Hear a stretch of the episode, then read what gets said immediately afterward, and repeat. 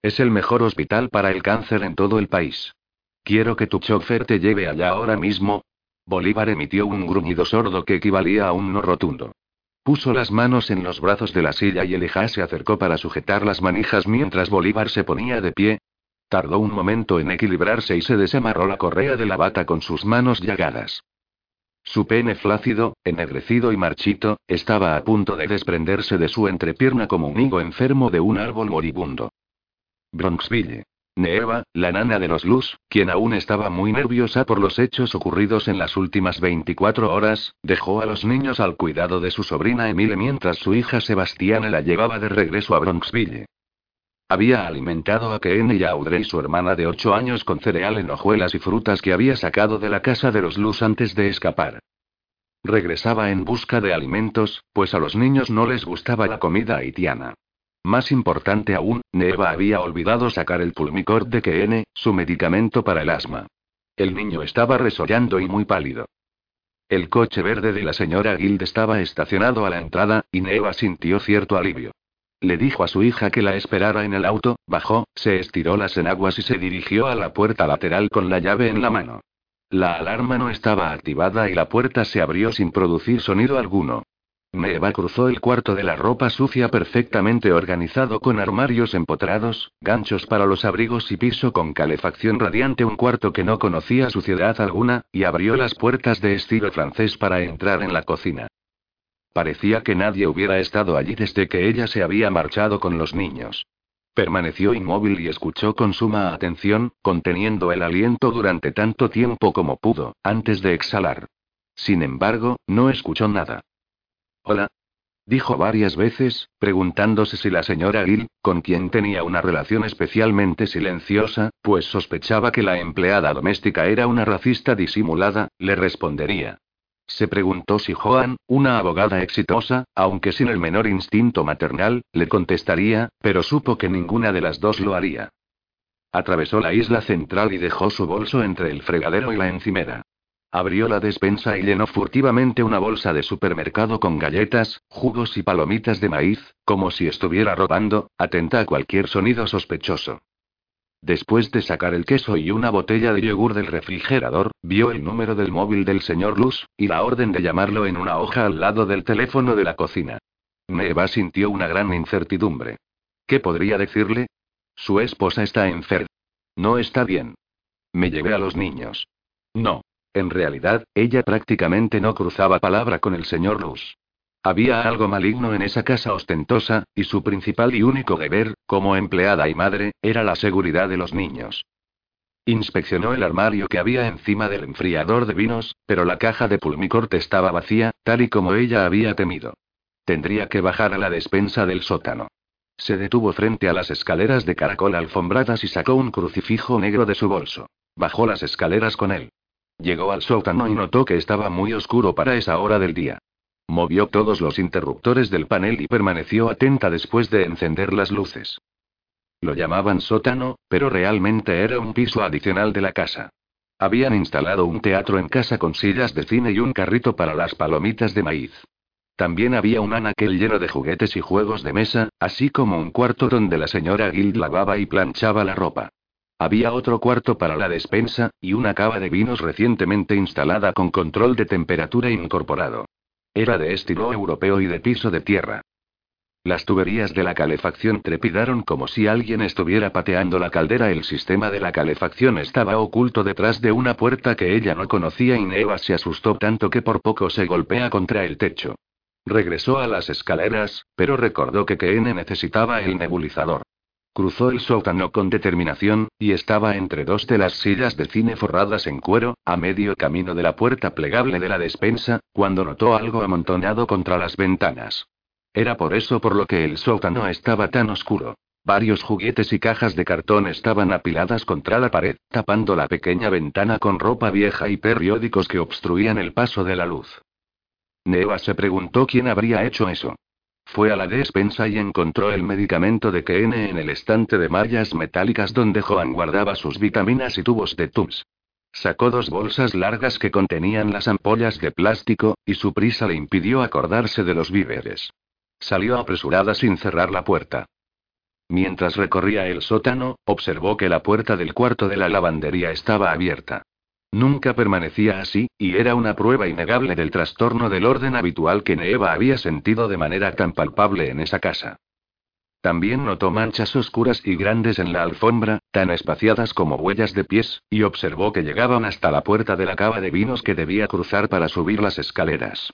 Vio que la manija de la puerta estaba untada de tierra. Neva sintió un estremecimiento cuando se acercó a la puerta de la cava.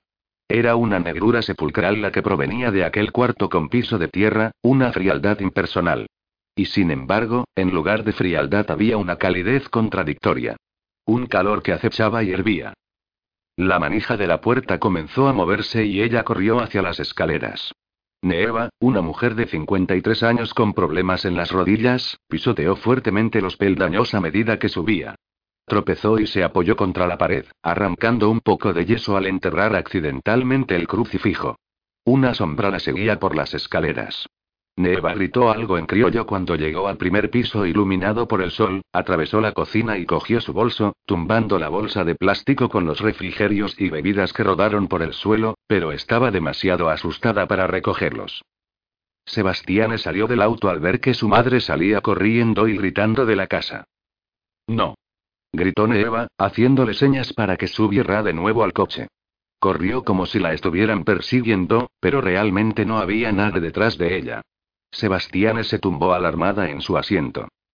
¿Qué pasó, mamá? Arranca. Gritó Neva, respirando agitadamente mientras miraba la puerta lateral con los ojos desorbitados. Mamá le dijo Sebastián al encender el coche. Esto es un secuestro. Ella es abogada. ¿Llamaste a su esposo? Dijiste que lo harías. Neva abrió la palma de la mano. Tenía sangre. Había apretado tanto el crucifijo que se había cortado. Lo dejó caer al piso del auto. Comisaría de Policía 17, calle 51 Este, Manhattan. El viejo profesor se sentó en un extremo del banco, tan lejos como pudo del hombre que roncaba sin camisa y que acababa de hacer sus necesidades sin molestarse en preguntar por el sanitario de la celda, y mucho menos en bajarse los pantalones a la vista de todo el mundo. Setraikin, Setarkian, Setrainyak. Aquí respondió él, levantándose y caminando hacia el policía que estaba a un lado de la puerta abierta. El oficial la cerró después de dejarlo salir. ¿Me están dejando en libertad? preguntó Setrakian. Eso creo. Tu hijo vino a recogerte. Mi hijo. Setrakian guardó silencio y siguió al oficial hacia una sala de interrogatorios. El policía abrió la puerta y le hizo señas para que entrara. Tardó un momento, justo lo que tardó la puerta en cerrarse, para reconocer que la persona que estaba al otro lado de la mesa era el doctor Ephraim Godweater, del Centro para el Control y Prevención de Enfermedades. A su lado estaba la médica que lo había acompañado anteriormente. Sekrakian sonrió agradecido por la artimaña, aunque no se sorprendió por su presencia. Así que ya se ha desatado, dijo Setrakian. El doctor Godweater tenía círculos oscuros debajo de los ojos, señales de fatiga y falta de sueño, y miraba al anciano de arriba abajo. Podemos sacarle de aquí si quiere. Pero primero necesito una explicación. Necesito información. Puedo responder a muchas de sus preguntas. Pero ya hemos perdido mucho tiempo. Debemos empezar ahora, en este instante, si queremos tener alguna posibilidad de contener esta cosa insidiosa. A eso me refiero, dijo el doctor Godweater, gesticulando bruscamente con una mano. ¿Qué es esa cosa insidiosa? Los pasajeros del avión respondió Setrakian. Los muertos se han levantado. Ed no supo qué decir. No podía ni quería hacerlo. Doctor Godweater, usted necesita olvidarse de muchas cosas, continuó Setrakian. Entiendo que crea correr un riesgo al confiar en las palabras de un anciano extranjero.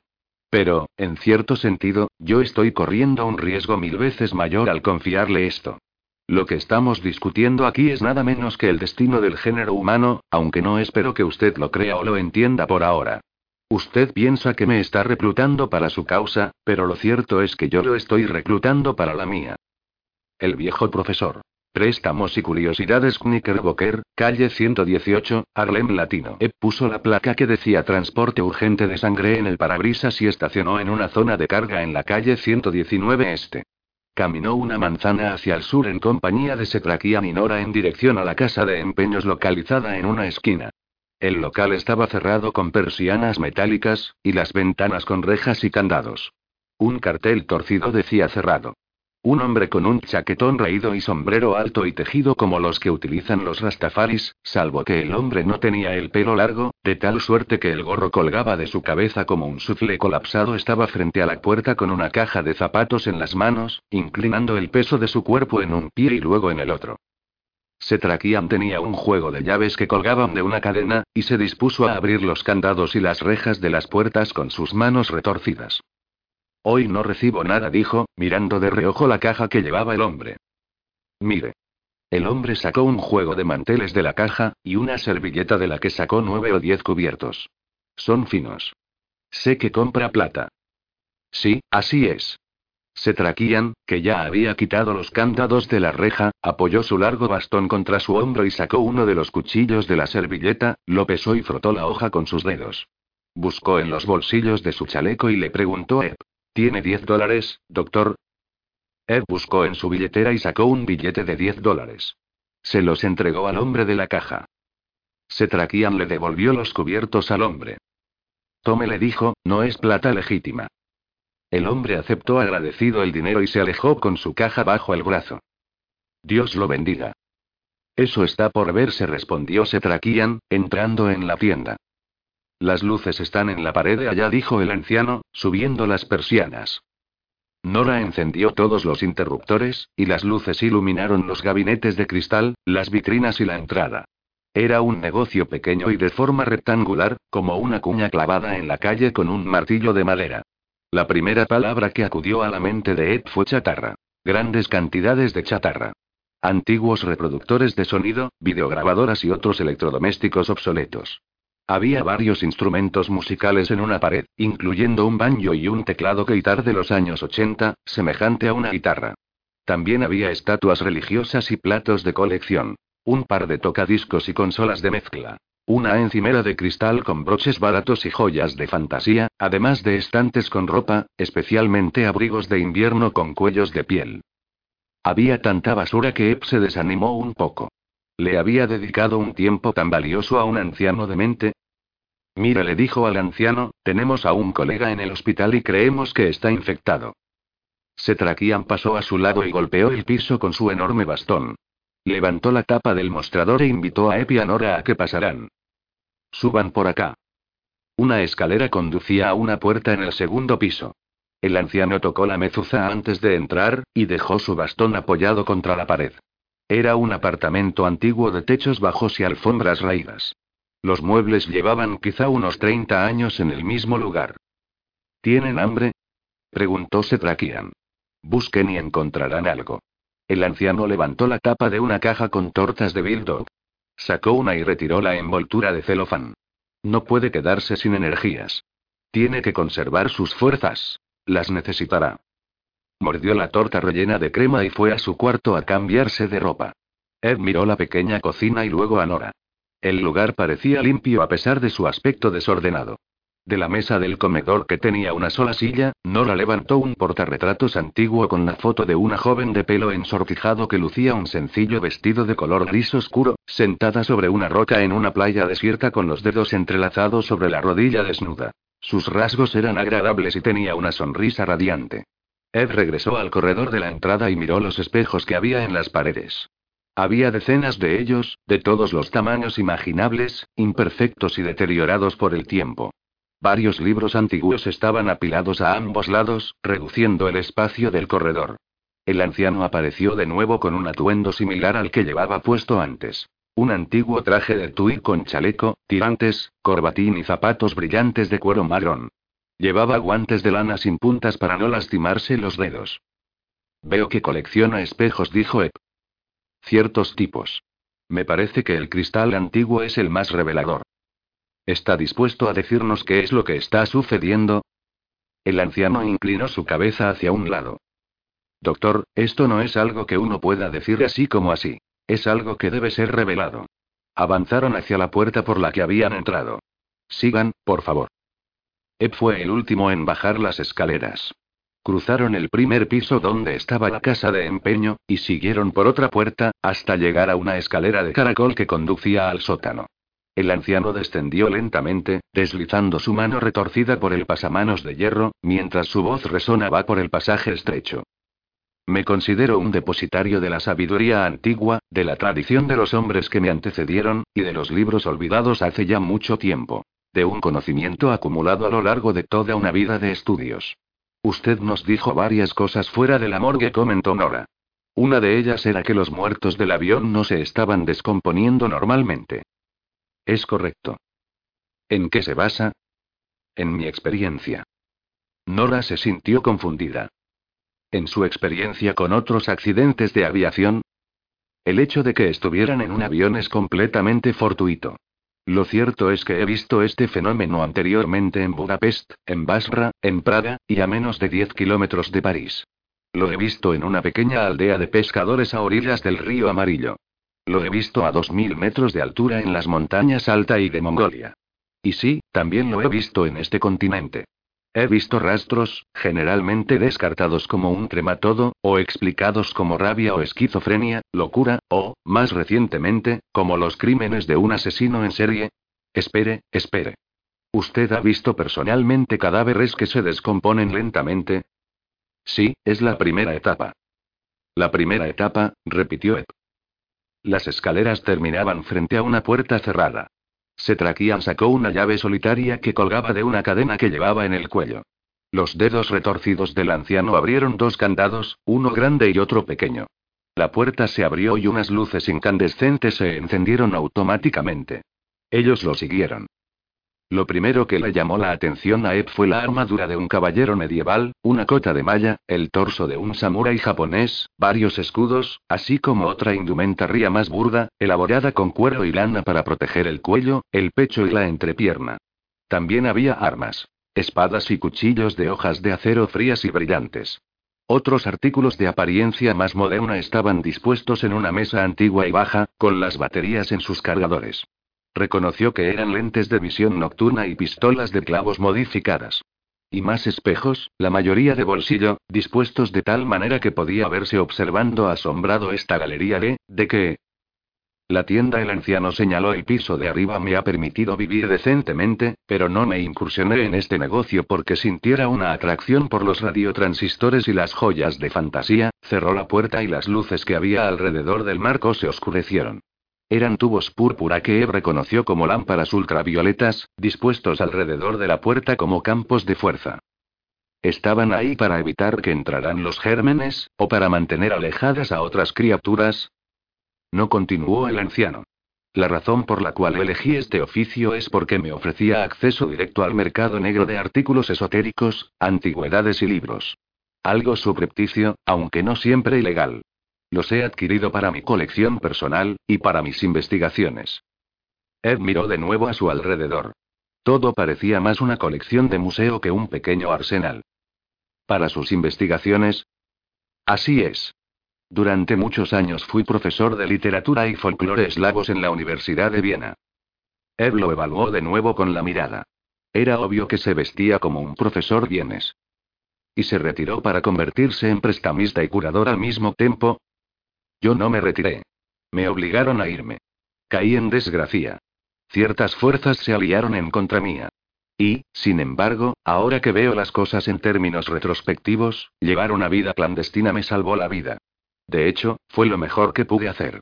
Se dio la vuelta para mirarlos, entrelazando las manos detrás de la espalda como un profesor.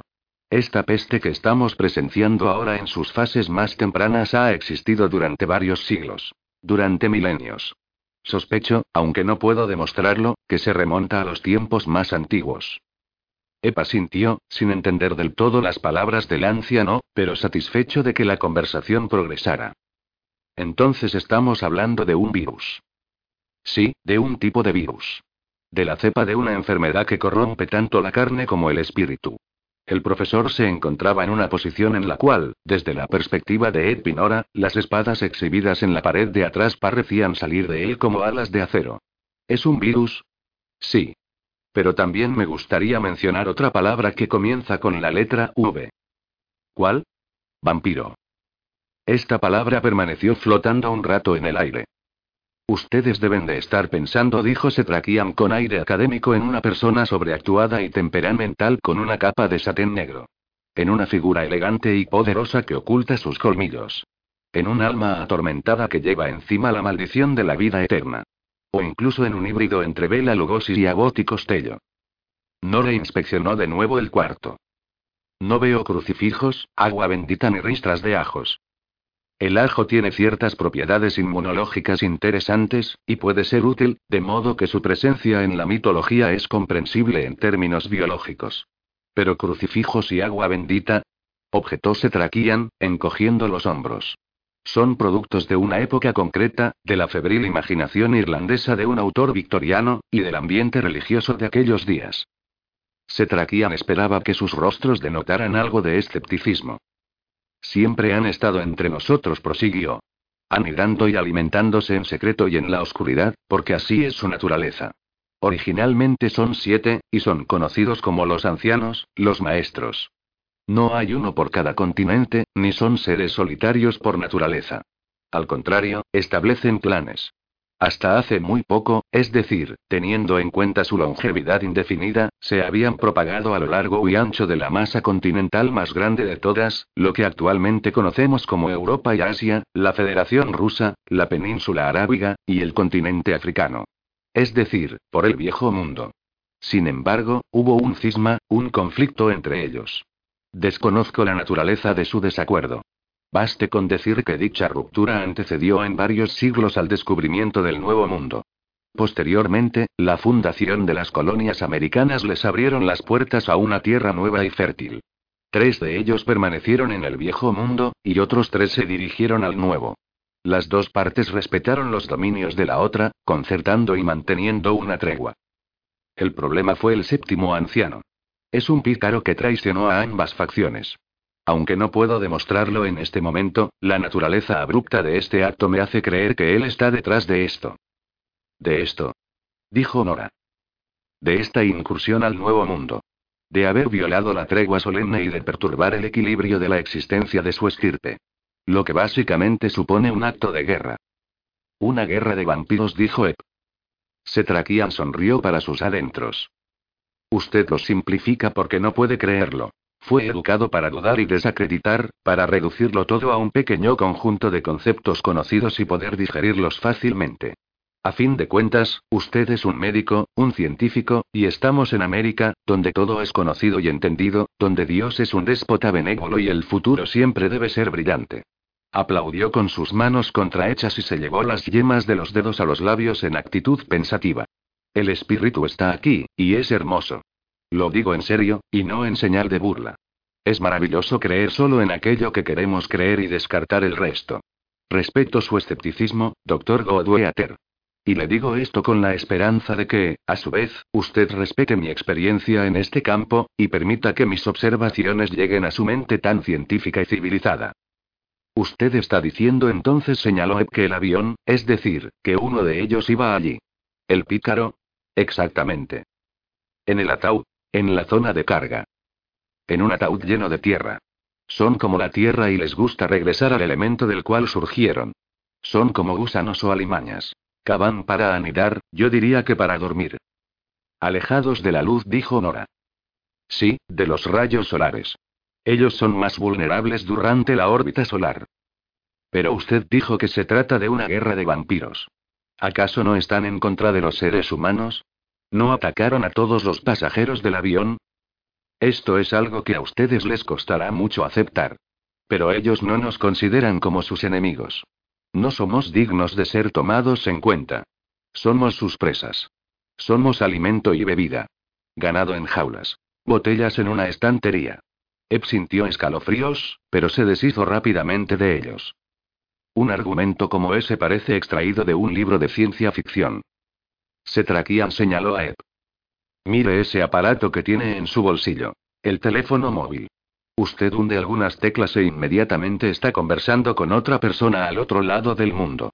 Eso es ciencia ficción, doctor Godweater. Ciencia ficción hecha realidad, dijo Setrakian sonriendo. ¿Necesita una prueba de lo que le he dicho? El anciano se dirigió a un pequeño banco que estaba recostado contra la pared. Había algo cubierto con una seda negra, y Abraham estiró la mano de un modo extraño, tomó el borde más cercano de la tela mientras mantenía su cuerpo tan alejado como podía y tiró de ella. Era un frasco de vidrio para almacenar especímenes, igual a los que venden en las tiendas de implementos médicos. En su interior, y suspendido en un líquido violáceo, había un corazón humano bien preservado. Eb se agachó para observarlo de cerca. Es el corazón de una mujer adulta, a juzgar por el tamaño.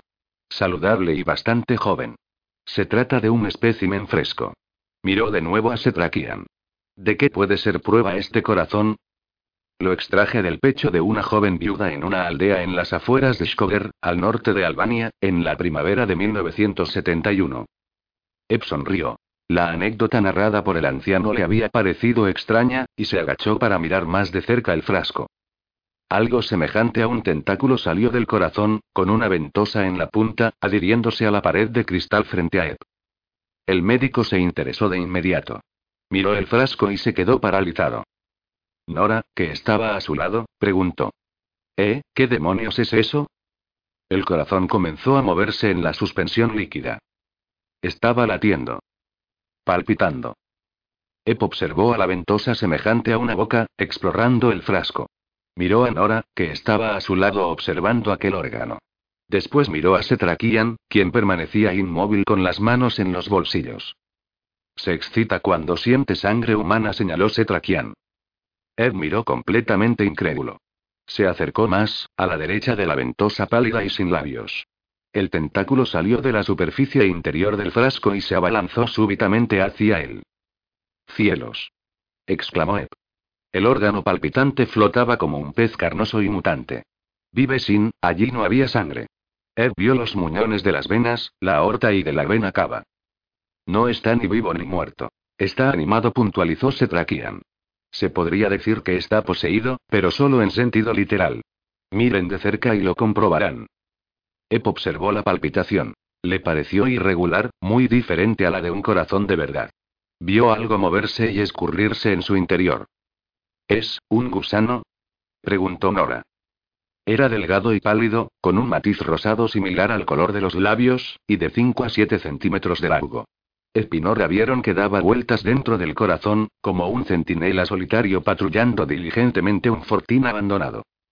Un gusano de sangre contestó Setrakian. Un parásito capilar que se reproduce en los cuerpos infectados. Sospecho, aunque no tengo pruebas, que es el conducto del virus, el vector real. Ed negó con la cabeza en señal de incredulidad. ¿Y esta, ventosa? El virus reproduce la anatomía del anfitrión, aunque reinventa sus sistemas vitales para sobrevivir mejor. En otras palabras, coloniza y se adapta al anfitrión para su supervivencia. En este caso, el anfitrión es un órgano cercenado y aislado en un frasco, y el virus ha encontrado la forma de adaptar su fisiología para alimentarse. ¿Alimentarse? preguntó Nora. El parásito se alimenta de sangre. De sangre humana. ¿De sangre? Ed miró el corazón con los ojos entrecerrados. ¿Sangre de quién? Setrakian sacó la mano derecha del bolsillo. Las yemas arrugadas de sus dedos asomaron por los guantes sin puntas. La almohadilla de su dedo medio era suave y tenía una serie de marcas. Basta con algunas gotas cada pocos días. Debe de tener hambre, pues no he podido alimentarlo. Se dirigió al banco y levantó la tapa del frasco y retrocedió para observar, y con la punta de una pequeña navaja que tenía en su llavero se pinchó la yema del dedo sobre el frasco. No se inmutó en absoluto, pues era algo tan rutinario que ya no le dolía. Su sangre cayó al frasco. La ventosa se alimentó de las gotas rojas con la misma voracidad que un pez hambriento. La ventosa terminó de alimentarse y el anciano cogió una botella pequeña que había sobre el banco, se aplicó un poco de cicatrizante en el dedo y tapó el frasco de nuevo. Ed vio que la ventosa adquiría un color rojizo. El gusano que había dentro se movió con más fluidez y con mayor fuerza. Y dice que ha mantenido esto aquí durante cuánto. Desde la primavera de 1971. No tomó muchas vacaciones, se rió de su broma, se miró el dedo pinchado y se frotó la yema. Es de una muerta viva, infectada y transformada. Los ancianos, a quienes les gusta permanecer ocultos, matan a sus presas después de alimentarse para evitar cualquier propagación del virus. Hubo una que logró salirse con la suya y regresó a casa para reclamar a sus familiares, amigos y vecinos de su pequeña aldea. El corazón de esta viuda se había transformado en menos de cuatro horas antes de que yo la encontrara. ¿Cuatro horas? ¿Cómo lo sabe? Le vi la marca. La marca de Strigoi. ¿De Strigoi? repitió Ed. Es el término utilizado en el viejo mundo para designar al vampiro. ¿Y la marca? Es el punto de penetración. Una pequeña incisión en la parte frontal de la garganta, que supongo ustedes ya habrán visto. Espinora asintieron, y pensaron en Jim. De paso continuó Setrakian, aclaro que no soy un hombre que acostumbre a extirpar corazones humanos. Este fue un asunto sucio en el que me vi involucrado accidentalmente. Pero tuve que hacerlo. ¿Y usted ha mantenido esta cosa desde aquel entonces, alimentándola como a una mascota? preguntó Nora. Sí. El anciano miró el frasco casi con cariño. Es un recordatorio permanente de aquello contra lo que estoy luchando. Contra lo que estamos luchando ahora. Ep estaba estupefacto. Todo este tiempo, ¿por qué no le ha mostrado esto a nadie? ¿A una facultad de medicina? ¿A un canal de noticias? Si eso fuera tan fácil, doctor, el secreto se habría conocido hace mucho tiempo. Existen unas fuerzas alineadas contra nosotros. Este es un secreto antiguo, y sus alcances son profundos. Es algo que involucra a muchas personas. Nunca permitirían que la verdad llegara a las masas. Al contrario, sería suprimida al igual que yo. Es por eso por lo que lo he escondido aquí durante todos estos años. He estado esperando. Las palabras del anciano hicieron estremecerse a Ed. La verdad estaba allí, frente a él. Era ese corazón humano en un frasco, que albergaba a un gusano sediento de la sangre del anciano. No estoy muy familiarizado con los secretos que amenazan el futuro de la humanidad. ¿Nadie más sabe esto? Claro que sí. Alguien muy poderoso. El amo no podría haber viajado sin recibir ayuda. Un aliado debió de encargarse de su transporte y de protegerlo. Sucede que los vampiros no pueden cruzar cuerpos de agua en movimiento a menos que reciban la ayuda de un ser humano. Pero ahora, el pacto, la tregua, ha sido roto por una alianza entre el estrigo y un ser humano. Es por eso por lo que esta incursión es tan inquietante y tan terriblemente amenazadora. Nora miró a Setrakian. ¿Cuánto tiempo tenemos? El anciano ya había hecho los cálculos. La cosa tardará menos de una semana en acabar con todo Manhattan, y menos de tres meses en apoderarse del país. Y en seis meses habrá tomado el mundo. Imposible, dijo Ep. Eso no va a suceder. Admiro su determinación, doctor, respondió Setrakian. Pero usted aún no sabe a qué se está enfrentando. De acuerdo, replicó Ep. Entonces, dígame, ¿por dónde debemos comenzar? Park Place, Tribeca. Basili Fett estacionó su furgoneta oficial frente a un edificio de apartamentos en el Bajo Manhattan. El edificio no parecía ser gran cosa desde fuera, pero tenía marquesina y portero, y, después de todo, estaba localizado en Tribeca. Si no hubiera sido por la furgoneta del Departamento de Sanidad estacionada ilegalmente, con las luces amarillas dando vueltas en el tablero, él habría revisado de nuevo la dirección. Irónicamente, en casi todos los edificios y casas de la mayor parte de la ciudad, los exterminadores eran recibidos con los brazos abiertos, como si fueran policías acudiendo a la escena del crimen. Basili no creyó que ese fuera su caso. Su furgoneta decía BPCSMI. Eran las siglas de la Oficina de Servicios para el Control de Plagas de la ciudad de Nueva York. Bill Furber, el inspector del Departamento de Sanidad, lo recibió dentro del edificio. Billy tenía un bigote rubio y largo que ocultaba las ondulaciones de sus músculos faciales debido a su costumbre de masticar chicles de nicotina. Baz le dijo a modo de saludo, empleando el apócope de Vasya, el diminutivo de su nombre ruso. Baz, o simplemente V, como era llamado con frecuencia, era un ruso de segunda generación, y su voz ronca resonaba en todo Brooklyn. Era un hombre tan grande que ocupaba casi toda la escalera de la entrada. Billy le dio una palmadita en el brazo y le agradeció por venir. La sobrina de mi prima recibió una mordida en la boca. No es mi tipo de edificio, lo sé. Está casada con un tipo con dinero, pero se trata de mi familia, y les dije que traería al mejor exterminador de la ciudad. Basili asintió con el orgullo silencioso característico de los exterminadores. Un exterminador tiene éxito en el silencio, y el éxito significa no dejar rastros ni la menor señal de que alguna vez hubo un problema, que ha existido una plaga o se ha puesto una sola trampa. Significa que el orden ha sido preservado. Arrastró su maletín de ruedas como si se tratara del juego de herramientas de un técnico en computadores. El interior del loft reveló techos altos y habitaciones espaciosas. Era una propiedad de 167 metros cuadrados que podía costar fácilmente unos 3 millones de dólares. Una niña estaba aferrada a una muñeca y a su madre en un sofá pequeño y firme, tan anaranjado como una pelota de baloncesto, en un salón de cristal, teca y superficies cromadas de estilo contemporáneo. Una venda grande le cubría el labio superior y la mejilla.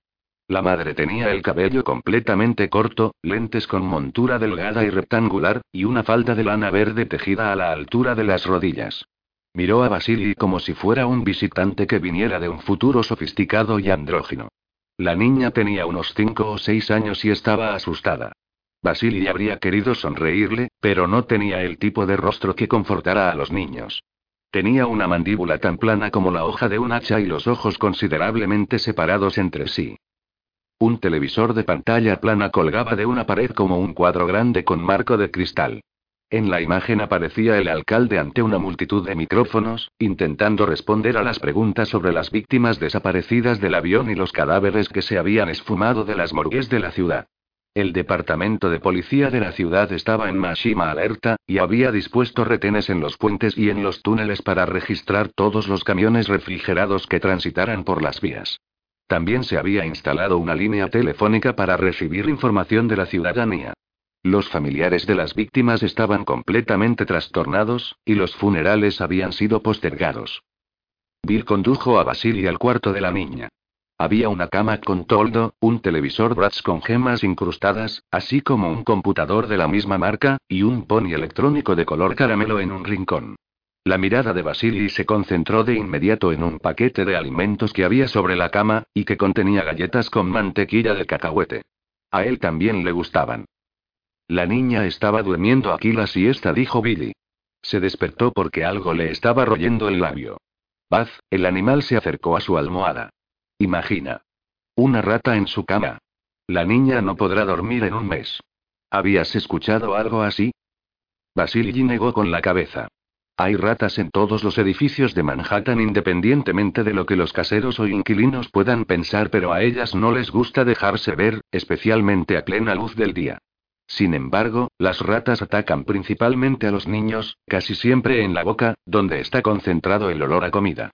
Las ratas noruegas Ratus norvegicus, o ratas urbanas tienen un sentido del olfato y del gusto sumamente desarrollado.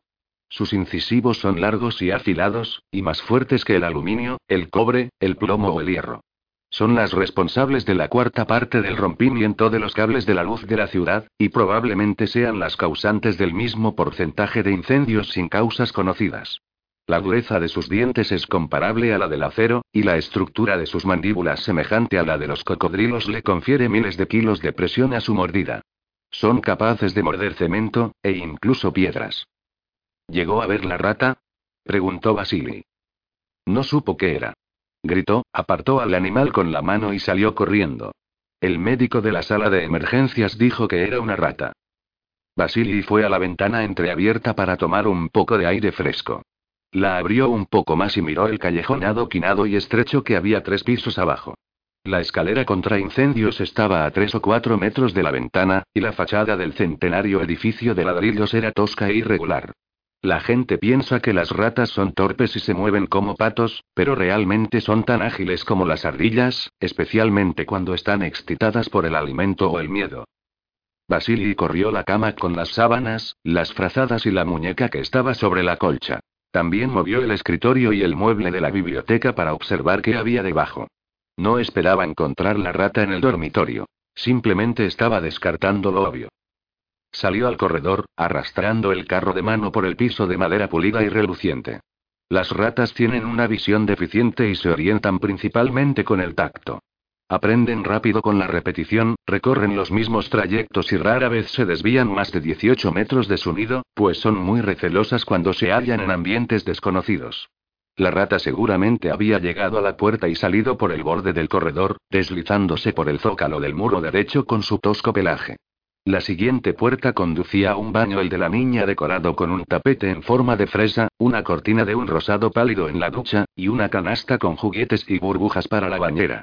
Basili inspeccionó el lugar en busca de escondites y olfateó el aire. Le asintió a Billy, y este cerró la puerta.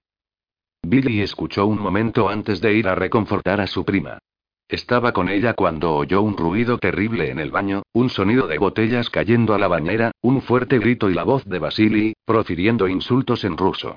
La madre y la hija parecían afligidas y Billy les hizo un gesto con la mano para que tuvieran paciencia pues se había tragado accidentalmente el chicle y se apresuró al corredor. Basili abrió la puerta del baño. Tenía unos guantes Kevlar especiales y un saco grande, en cuyo interior se retorcía y manoteaba un ejemplar realmente grande. Basili asintió y le pasó el saco a Billy. Billy no podía hacer otra cosa que recibirlo, pues de lo contrario el saco caería al piso y la rata escaparía. Confió en que la tela fuera tan resistente como parecía, pues la rata enorme luchaba y forcejeaba en su interior, y mantuvo el saco tan alejado de su cuerpo y levantado del suelo como pudo.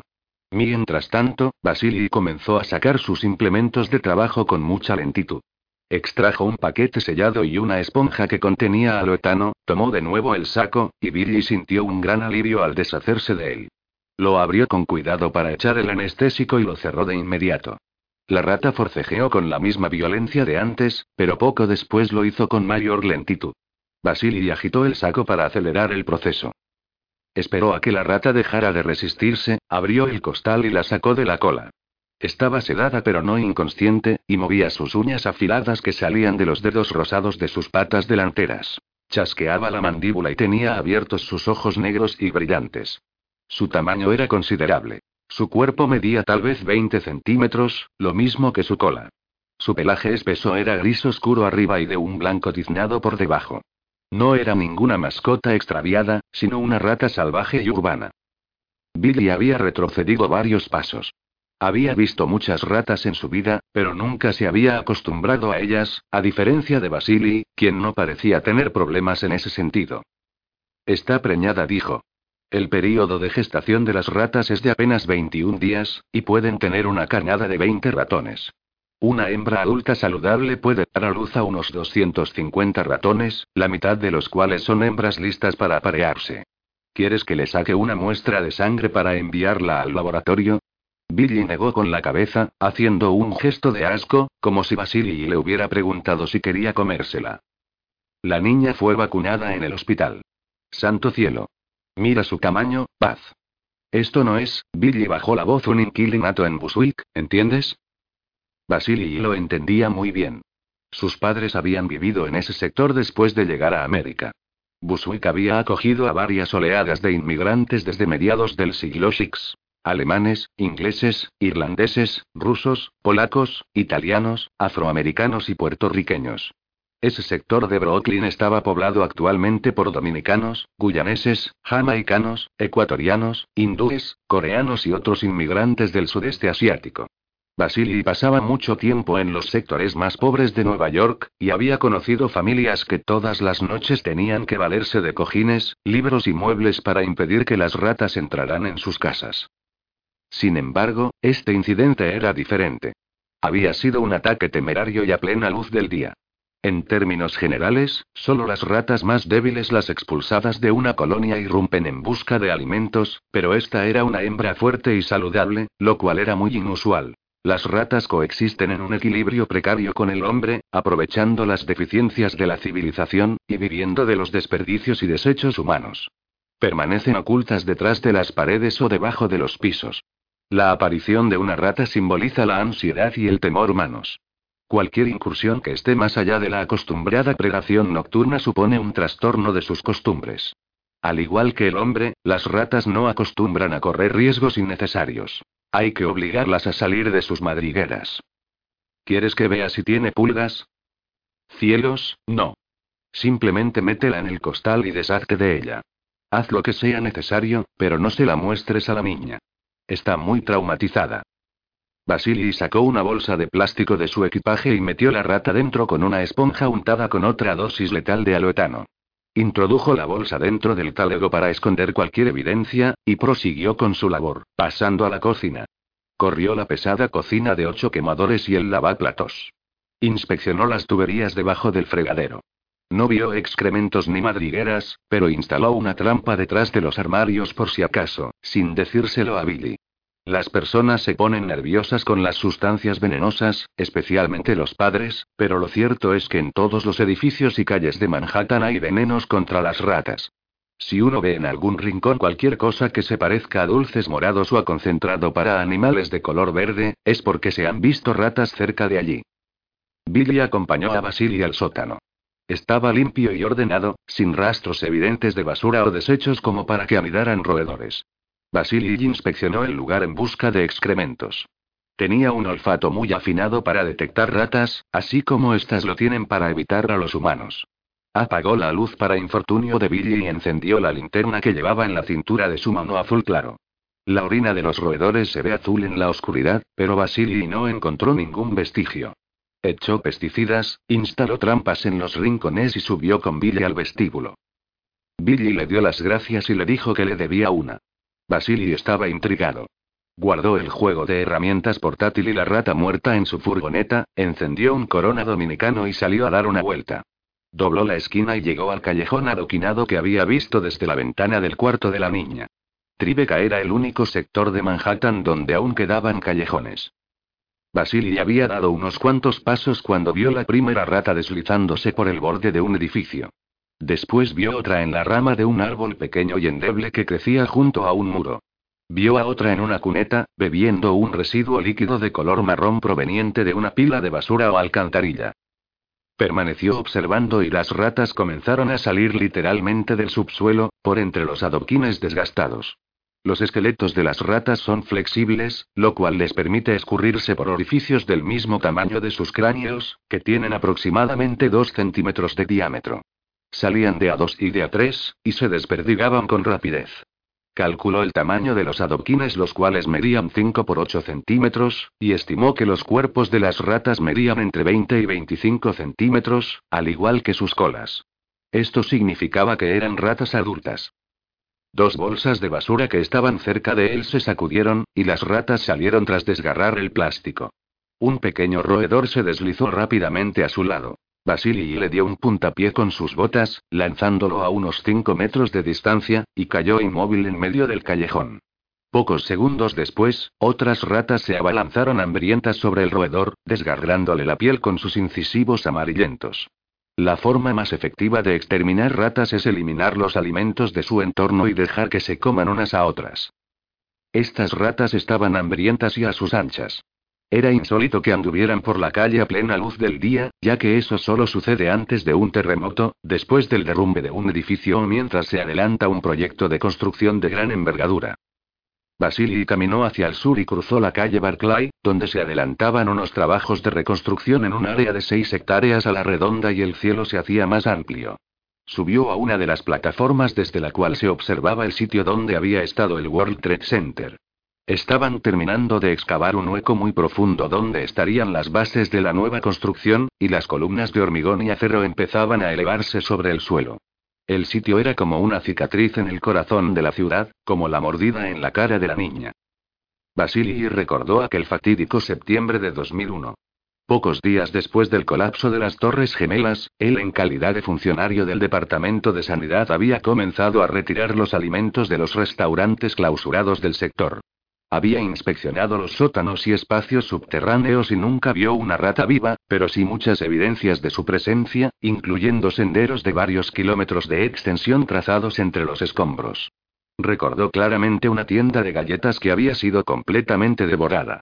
Se presentó una explosión demográfica de ratas en el sitio, y las autoridades temieron que los roedores abandonaran las ruinas para buscar nuevas fuentes de alimento y se propagaran por las calles y sectores aledaños. Por esta razón se implementó un programa masivo de contención con fondos federales. Se instalaron miles de cebos y carnadas en la zona cero y sus alrededores, y gracias al empeño de Basili y de otros exterminadores, la temida invasión nunca se materializó. Basili aún tenía un contrato con el gobierno, y su departamento supervisaba un estudio de control contra las ratas en Battery Park y sectores contiguos, razón por la cual estaba muy familiarizado con infestaciones locales, pues había formado parte del proyecto desde el comienzo. Hasta ahora, no había visto nada anormal. Observó los camiones del cemento y las retroexcavadoras sacando escombros. Esperó a que un niño dejara de mirar por los telescopios turísticos iguales a los que había en el Empire State Building, y comenzó a observar el lugar. No tardó en ver los pequeños cuerpos de los roedores escurriéndose por las esquinas, dando vueltas por las pilas de escombros, o escabullándose hacia la calle Liberty. Se escurrían por las futuras bases de la Torre de la Libertad como sorteando obstáculos. Miró los túneles de acceso a las estaciones del metro, y al dirigir el telescopio hacia arriba observó una hilera de ratas deslizarse por una plataforma de acero en el extremo oriental y trepar por dos cables tensionados. Estaban saliendo de la excavación como en un éxodo masivo, siguiendo cualquier ruta de escape que pudieran encontrar. Pabellón de aislamiento, centro médico del Hospital Jamaica, Keynes Rep se puso los guantes de caucho, detrás de la segunda puerta del pabellón. Le habría pedido a Setrakian que hiciera lo mismo, pero al ver sus dedos torcidos concluyó que le sería prácticamente imposible. Entraron en la habitación de Jim Kent, la única ocupada en todo el pabellón. Jim estaba dormido. Aún llevaba puesta la misma ropa con la que había ingresado en el hospital, y los cables del pecho y de las manos estaban conectados a máquinas que no registraban sus signos vitales. La enfermera había dicho que estos eran tan imperceptibles que decidieron apagar las alarmas automáticas del ritmo cardíaco, la presión arterial y respiración, y de los niveles de oxígeno. Eb corrió las cortinas de plástico y sintió la ansiedad de Setrakian. Se acercaron a Kent, y todos sus signos vitales aumentaron significativamente, lo cual era completamente insólito. Igual que el gusano en el frasco, dijo Setrakian. Él nos siente. Sabe que hay sangre cerca. No puede ser, comentó Ep. Se acercó más y todos los signos vitales de Jim aumentaron, así como su actividad cerebral. Jim le dijo. Tenía el rostro adormilado y su piel oscura se estaba tornando gris. Ed notó que las pupilas de su compañero se movían rápidamente debajo de los párpados, en una especie de sueño maníaco. Setrakian corrió la cortina con la cabeza de lobo que coronaba su bastón. No se acerque mucho, le advirtió a Ed. Se está transformando. Setrakian se llevó la mano al bolsillo de su abrigo. Saque su espejo, por favor. Eb tenía un pesado espejo de plata de 8 por 10 centímetros en el bolsillo delantero de su chaqueta, uno de los tantos objetos que el viejo había almacenado en su sótano para este tipo de uso. ¿Puede verse en él? Ed vio su reflejo en el espejo antiguo. Por supuesto. Por favor, utilízalo para mirarme. Ed lo puso en un ángulo para ver la cara del anciano. De acuerdo. Los vampiros no se reflejan, dijo Nora. No exactamente. Por favor, úselo para mirarlo a él, con cuidado le indicó Setrakian. El espejo era tan pequeño que Eb tuvo que acercarse a la cama con el brazo estirado y sostener el espejo desde cierto ángulo sobre la cabeza de Jim. Al principio no pudo ver su reflejo porque la imagen daba la impresión de que estaba moviendo la mano con violencia. Sin embargo, la pared, la almohada y el respaldo de la cama se veían inmóviles. El rostro de Jim se veía difuso, como si estuviera sacudiendo la cabeza frenéticamente, vibrando con tanta fuerza que sus rasgos eran imperceptibles. El anciano retiró el espejo con rapidez. Las bases de plata, dijo Setrakian, dándole golpecitos a su espejo. Esa es la clave. Los espejos actuales, fabricados en masa y con marcos pintados, no revelan nada. Pero los espejos con respaldo de plata no mienten. Ed vio su reflejo de nuevo en el espejo. No hubo variación en la imagen, salvo por el ligero temblor de su mano. Colocó el espejo sobre la cara de Jim Kent sin moverlo, y vio la mancha borrosa del reflejo de Jim, como si sufriera un ataque de epilepsia, convulsionando con tal fuerza que no se reflejaba con nitidez. Sin embargo, parecía sereno e inmóvil si se le miraba directamente. Ed le pasó el espejo a Nora y ella también se quedó sorprendida y asustada. Entonces esto significa, que él se está convirtiendo en algo semejante a... al capitán Redfern. Después del contagio se inicia la transformación, explicó Setrakian, y 24 horas después están preparados para su primera ingesta. Se requieren siete noches para la transformación completa, para que la enfermedad consuma el cuerpo y adquiera su nueva forma parasitaria. Alcanzan su madurez total después de unas 30 noches. ¿Madurez total? dijo Nora. Rece para que esas palabras no se cumplan, comentó el anciano. Hizo un gesto, señalando a Jim. Las arterias del cuello humano constituyen el punto de acceso más rápido, aunque la arteria femoral es otra ruta directa hacia nuestra sangre. La cortada en el cuello era tan precisa que no pudieron verla. Ep preguntó. ¿Por qué sangre? Sangre, oxígeno y muchos nutrientes más. ¿Oxígeno? preguntó Nora. Setrakian asintió. Sus órganos anfitriones sufren una transformación. Una parte de esta consiste en que el sistema digestivo y el circulatorio se fusionan en uno solo, a semejanza de los insectos. Su sangre no está compuesta de hierro y oxígeno, elementos que le dan el color rojo a la sangre humana. Por eso, la de ellos es blanca. Y los órganos de Redfern parecían casi cancerosos, comentó Ep. El sistema corporal se consume y se transforma, y el virus se apodera del organismo. Las víctimas dejan de respirar. Simplemente inhalan por acto reflejo, pero sin oxigenar. Los pulmones se hacen innecesarios, por lo cual se secan y se adaptan a la nueva condición. Redfern tenía un crecimiento muy grande. Era una especie de aguijón muscular completamente desarrollado debajo de la lengua, comentó Ep. Setrakian asintió como si estuvieran hablando del clima. Se hincha cuando se alimenta, y la piel adquiere un color carmesí, al igual que los ojos y la córnea. El aguijón, como usted lo llama, realmente es una reconversión, un reacomodamiento de la faringe, la tráquea y los sáculos de los pulmones, con el crecimiento consiguiente del nuevo músculo. Es como sacarle la manga a una chaqueta.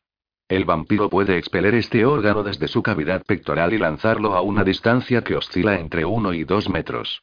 Al diseccionar a una víctima madura, se encontrará un tejido muscular, una especie de bolsa que estimula a este órgano para que se alimente.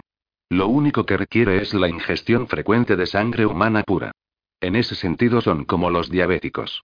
Pero bueno, usted es el médico y sabrá más que yo. Creía que lo era, murmuró Ep. Hasta ahora. Yo pensaba que los vampiros bebían sangre de vírgenes, hipnotizaban, y se convertían en murciélagos, comentó Nora. Se tiene una imagen muy romántica de ellos, replicó Setrakian, pero la verdad es más, ¿cómo podría decirlo? Perversa. Apuntó Ep. Repugnante. Sugirió Nora. No rectificó Setrakian. Banal, ¿encontraron amoníaco? Epa sintió. Tienen un sistema digestivo muy compacto, continuó Setrakian. Sin espacio de almacenamiento. El plasma sin digerir y cualquier otro residuo tiene que ser expulsado para dar cabida al próximo alimento.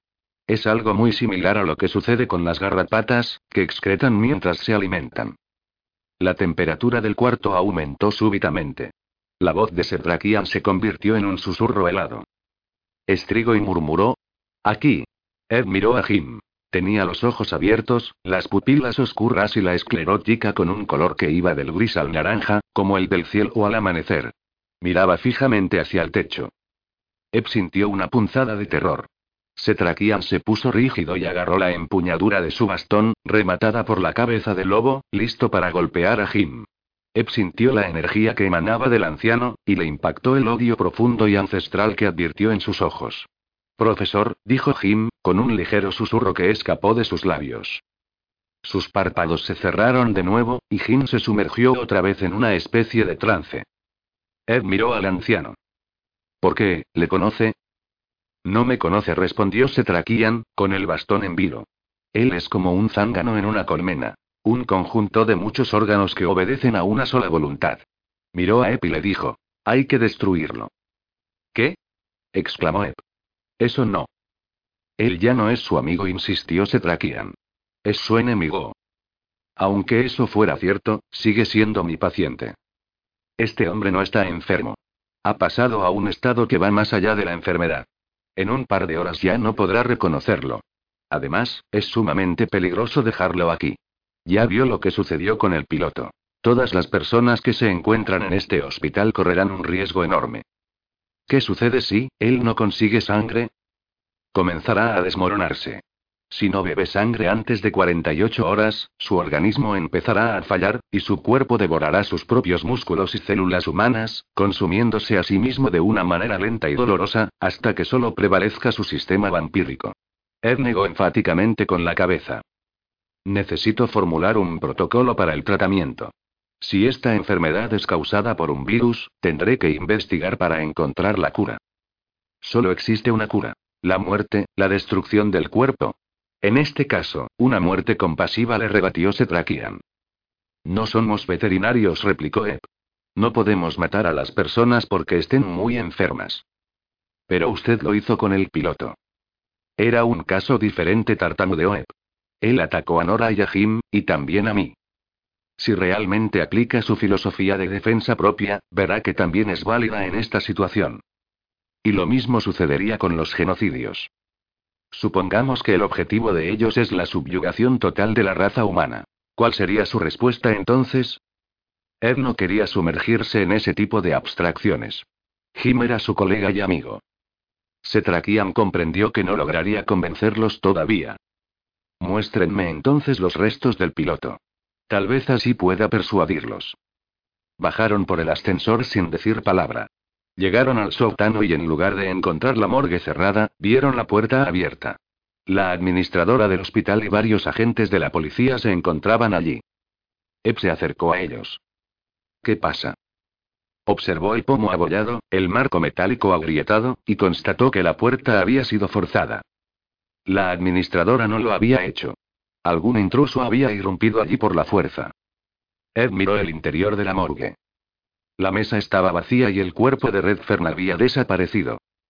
Ed se dirigió a la administradora con el fin de pedirle más información, aunque, para su sorpresa, vio que ella retrocedía y lo miraba de una forma extraña mientras hablaba con los agentes.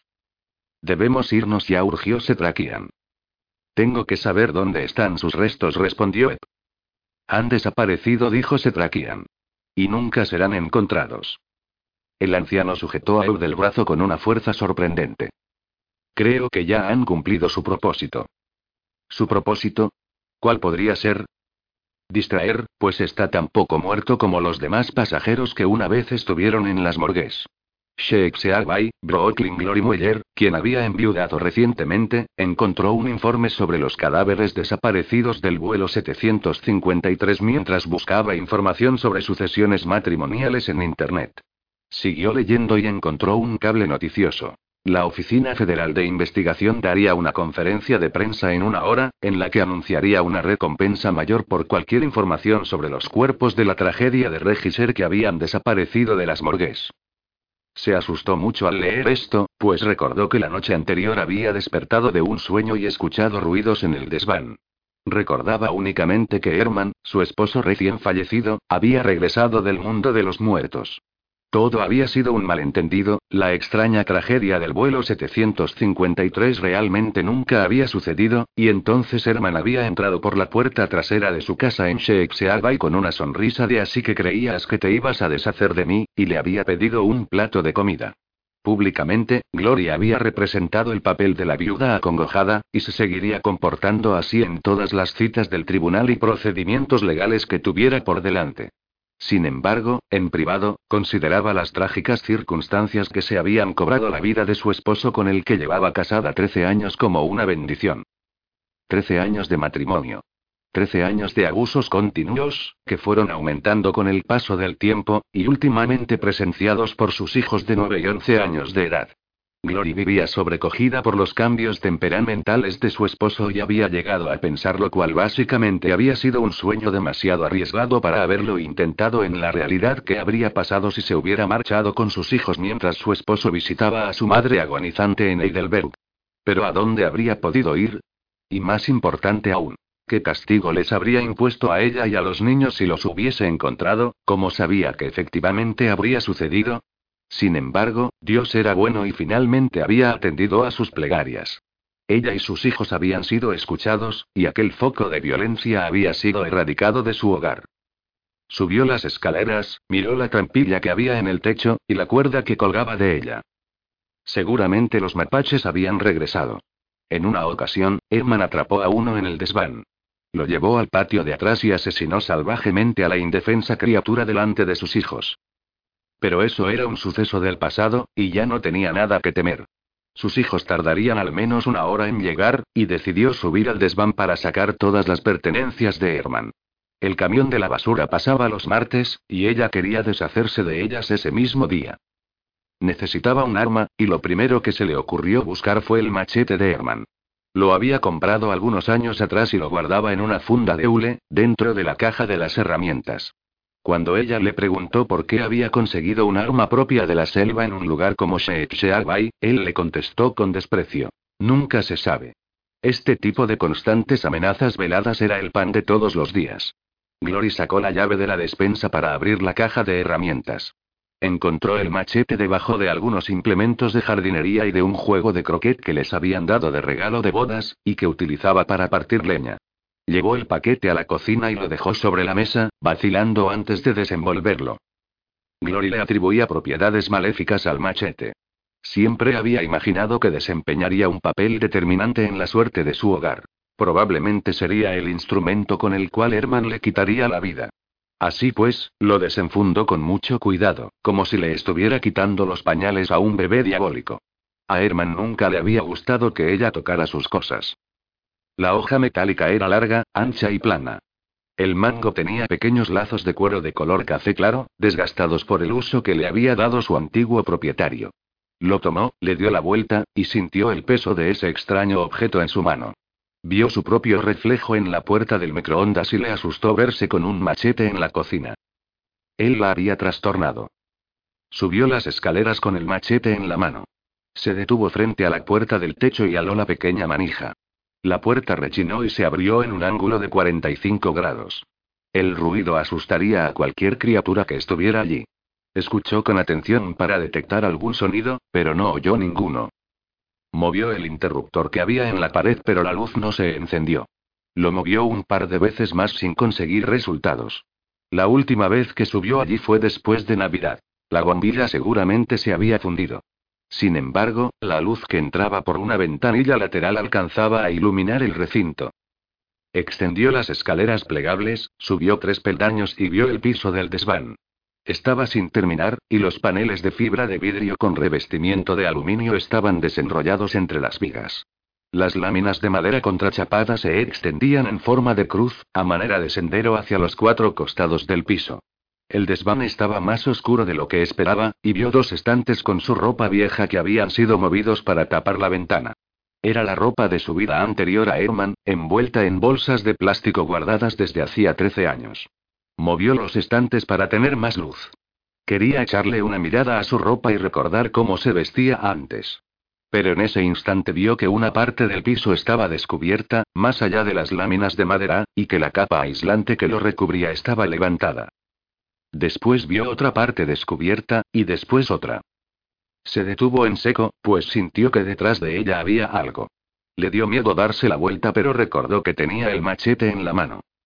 Detrás de ella había varias capas apiladas de material aislante que formaban un promontorio irregular contra el extremo vertical del desván, al lado opuesto de la ventana. La lámina de fibra de vidrio estaba resquebrajada en algunos puntos, como si un animal se estuviera resguardando allí. No se trataba de un mapache, sino de algo más grande. Mucho más. El promontorio estaba inmóvil, aunque parecía esconder algo. ¿Acaso Herman se había enfrascado en algún proyecto extraño sin que ella lo supiera? ¿Qué oscuro secreto habría guardado allí? Levantó el machete con la mano derecha, aló el borde de una lámina, la retiró del montón, pero no vio nada. Retiró una segunda lámina y se detuvo al ver un brazo peludo. Glory conocía ese brazo. También conocía la mano a la que estaba unido. Los conocía íntimamente. No podía creer lo que estaba viendo. Alzó el machete y retiró otra capa aislante. Vio su camisa de manga corta, que él se ponía incluso en invierno. Herman era un hombre presumido y se enorgullecía de sus brazos velludos. Su reloj y anillo de bodas habían desaparecido. Glory estaba completamente aterrorizada por lo que había visto, y, no obstante, quería ver más. Aló otra capa aislante y el montículo se vino al suelo. Herman, su esposo muerto, yacía dormido en el desván, sobre una lámina de fibra de vidrio resquebrajada. Estaba vestido pero no llevaba medias ni zapatos. Sus pies estaban completamente sucios, como si hubiera caminado descalzo. Ella no pudo asimilar esa escena tan impactante. Sencillamente, no pudo confrontarla. Se trataba del esposo del cual creía haberse librado. Del tirano, del abusador, del violador. Permaneció de pie ante el cuerpo tendido, el machete como una espada de Damocles, listo para caer sobre él ante el movimiento más leve. Bajó lentamente el brazo, con el filo a un lado de su muslo. Gloria advirtió que él era un fantasma. Un hombre que había regresado del mundo de los muertos, una presencia que la acecharía por siempre. Nunca podría liberarse de él. Estaba pensando en esto cuando Herman abrió los ojos. Los párpados se plegaron contra las cuencas de sus ojos, los cuales miraron directamente hacia arriba. Glory se quedó petrificada. Sintió deseos de correr y de gritar, pero no pudo hacer nada. Herman giró la cabeza y sus ojos se fijaron en ella. Era la misma mirada hiriente y burlona de siempre. Esa mirada que siempre presagiaba malos momentos. A ella se le ocurrió algo. En ese mismo instante, y cuatro casas más abajo, Lucky Needham, una niña de cuatro años, estaba dándole una bolsa de Cheez a su muñeca Baby Dear en la entrada de su casa.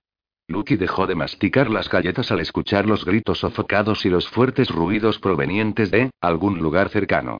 Miró hacia el segundo piso de su casa y luego al norte, con una confusión inocente. Permaneció completamente inmóvil, con un pedazo de galleta anaranjada a medio masticar en su boca abierta. Acababa de oír algunos de los sonidos más extraños de su corta vida. Iba a contárselo a su papá cuando lo vio salir con el teléfono en la mano, pero su bolsa de galletas cayó al suelo. Ella las recogió y se las comió, y después de ser reprendida se olvidó del asunto. Glory permaneció en el desván. Resollaba en medio de fuertes arcadas, sosteniendo el machete con las dos manos. Herman yacía descuartizado en los paneles rosados de fibra de vidrio, y las paredes del desván estaban salpicadas de blanco. ¿Blanco? Glory tembló conmocionada al pensar en lo que había hecho. El machete se había enterrado en una de las vigas y tuvo que zafarlo con fuerza para seguir descuartizando a su esposo. Glory retrocedió un paso. Sintió una sensación extracorpórea. Lo que había hecho era completamente impactante. La cabeza de Herman había rodado entre dos láminas de madera con la cara hacia abajo y una esquirla rosada de fibra de vidrio enterrada en su mejilla. Su torso estaba ensangrentado y mutilado, sus muslos cercenados hasta el fémur y el pubis secretaba un líquido blanco. ¿Blanco? Glory sintió que le estaban tocando las pantuflas y vio sangre roja. Notó que tenía una herida en el brazo izquierdo, aunque no sentía dolor. Levantó el brazo y unas gotas gruesas y rojas cayeron al piso. ¿Blancas? Vio algo oscuro y pequeño deslizándose. Todavía estaba poseída por la furia homicida y no podía confiar en sus ojos. Sintió una picazón en el tobillo, debajo de sus pantuflas ensangrentadas. La picazón subió por su pierna y ella se golpeó el muslo con la parte plana de la hoja blanca y pegajosa. Luego sintió un cosquilleo en la otra pierna, y otro más en la cintura. Creyó tener algún tipo de reacción histérica, como si estuviera siendo atacada por insectos. Retrocedió un paso y por poco tropezó con el camino de madera.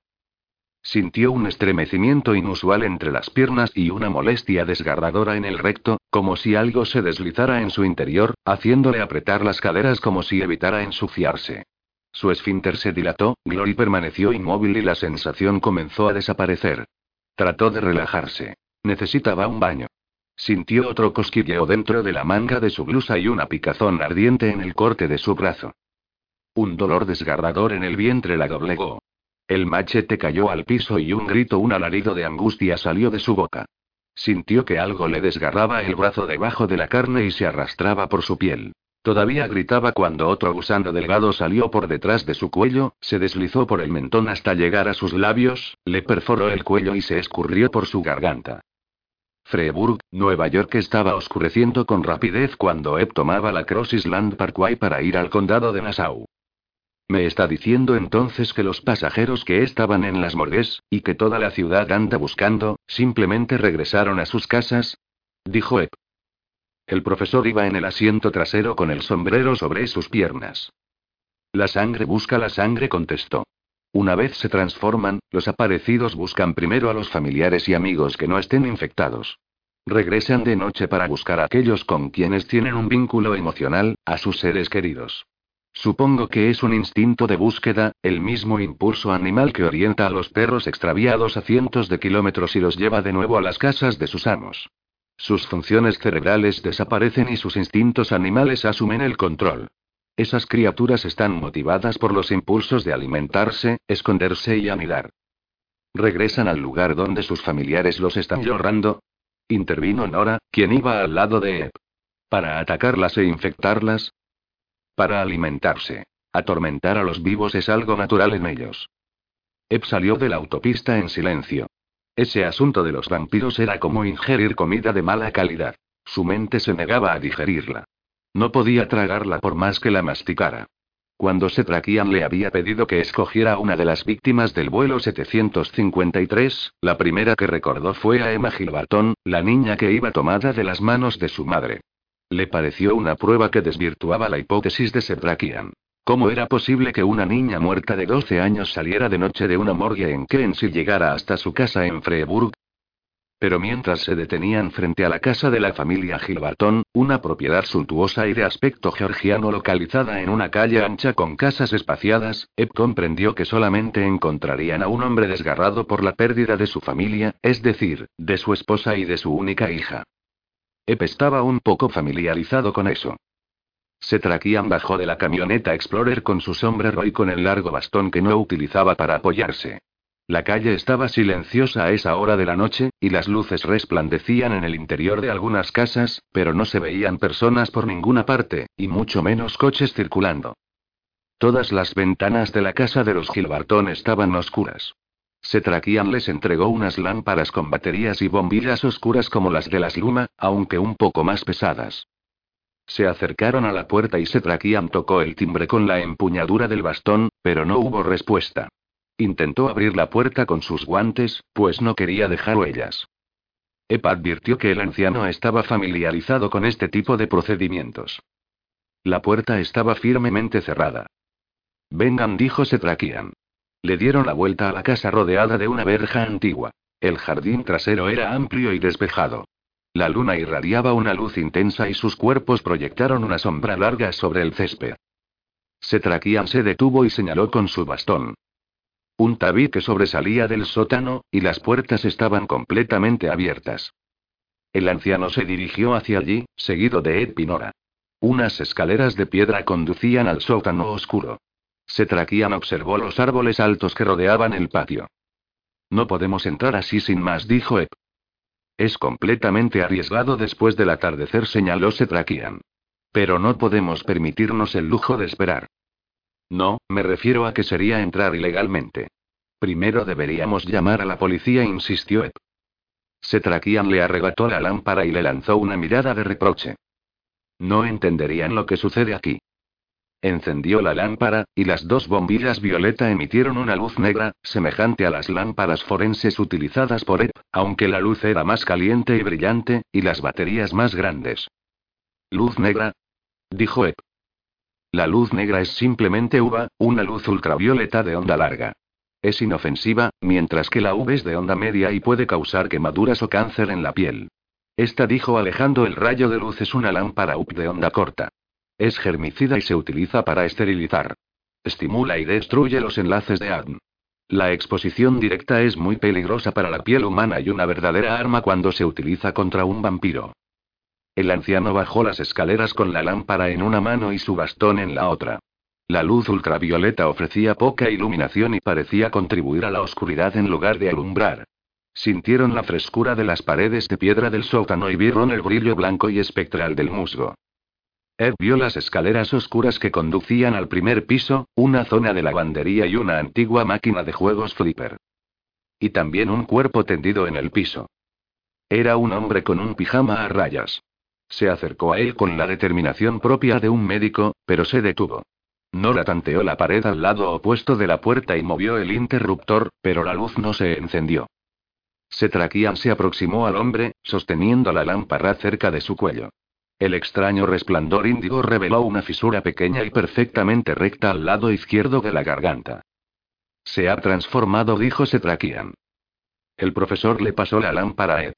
Nora encendió la suya y alumbró su rostro, dejando al descubierto a un ser subcutáneo demencial, una máscara casi mortuoria con el ceño fruncido y sinuoso, de mirada indefinible pero indudablemente malvada. Setrakian vio un hacha con mango de madera brillante y una reluciente hoja metálica de color rojo con visos plateados recostada contra un banco de trabajo.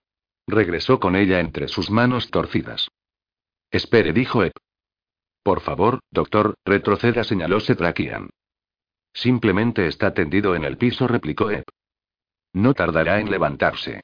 El anciano señaló las escaleras que conducían a las puertas abiertas del sótano sin retirar la mirada del hombre tendido en el suelo. La niña está alimentándose de los demás. Setrakian levantó el hacha. Doctor, no le estoy pidiendo que me perdone. Lo único que le pido es que se haga a un lado. Ed notó la determinación en el rostro de Setrakian y comprendió que el anciano utilizaría el arma aunque él se interpusiera. Ed dio un paso atrás.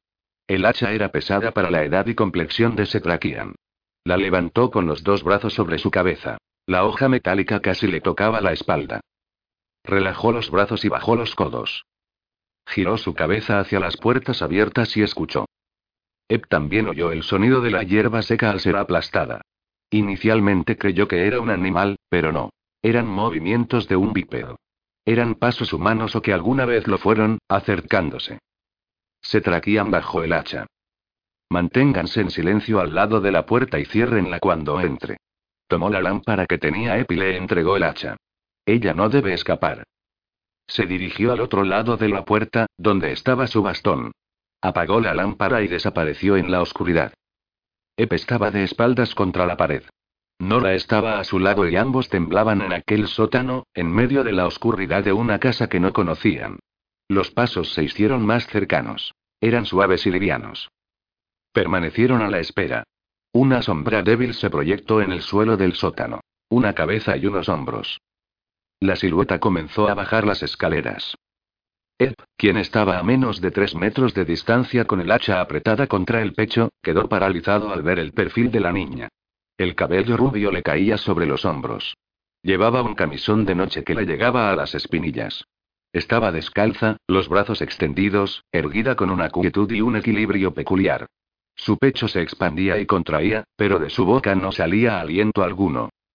Ed no tardaría en descubrir muchas otras cosas. Por ejemplo, que los sentidos del oído y del olfato de los infectados se agudizaban notablemente.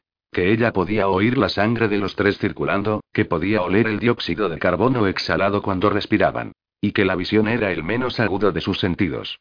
Se encontraba en una fase en la que los colores se hacían borrosos, y su vista térmica, la capacidad de leer señales de calor como a los monocromáticos aún no se había desarrollado del todo.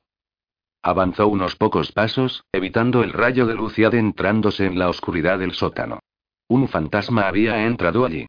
Ed debía cerrar la puerta, pero se quedó petrificado por la presencia de la niña. Ella se dirigió a donde estaba Setrakian, quien encendió su lámpara. La niña le lanzó una mirada inexpresiva y el anciano se le acercó. Sintió el calor de la lámpara y se dio la vuelta para escapar por la puerta. Eb la cerró de un golpe y el portazo fue tan fuerte que todo el sótano vibró. Eb creyó que la casa se iba a desplomar sobre ellos. Entonces vieron de lleno a Emma Gilbartón. Tenía un aura violeta a los lados, y Eb vio destellos de índigo en sus labios y en su pequeño mentón. Era una imagen extraña, como la de quien va a una fiesta de música electrónica con maquillaje fluorescente.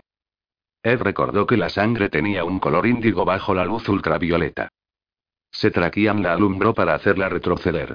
Su reacción fue instintiva y confusa, y retrocedió como si estuviera frente a una antorcha encendida.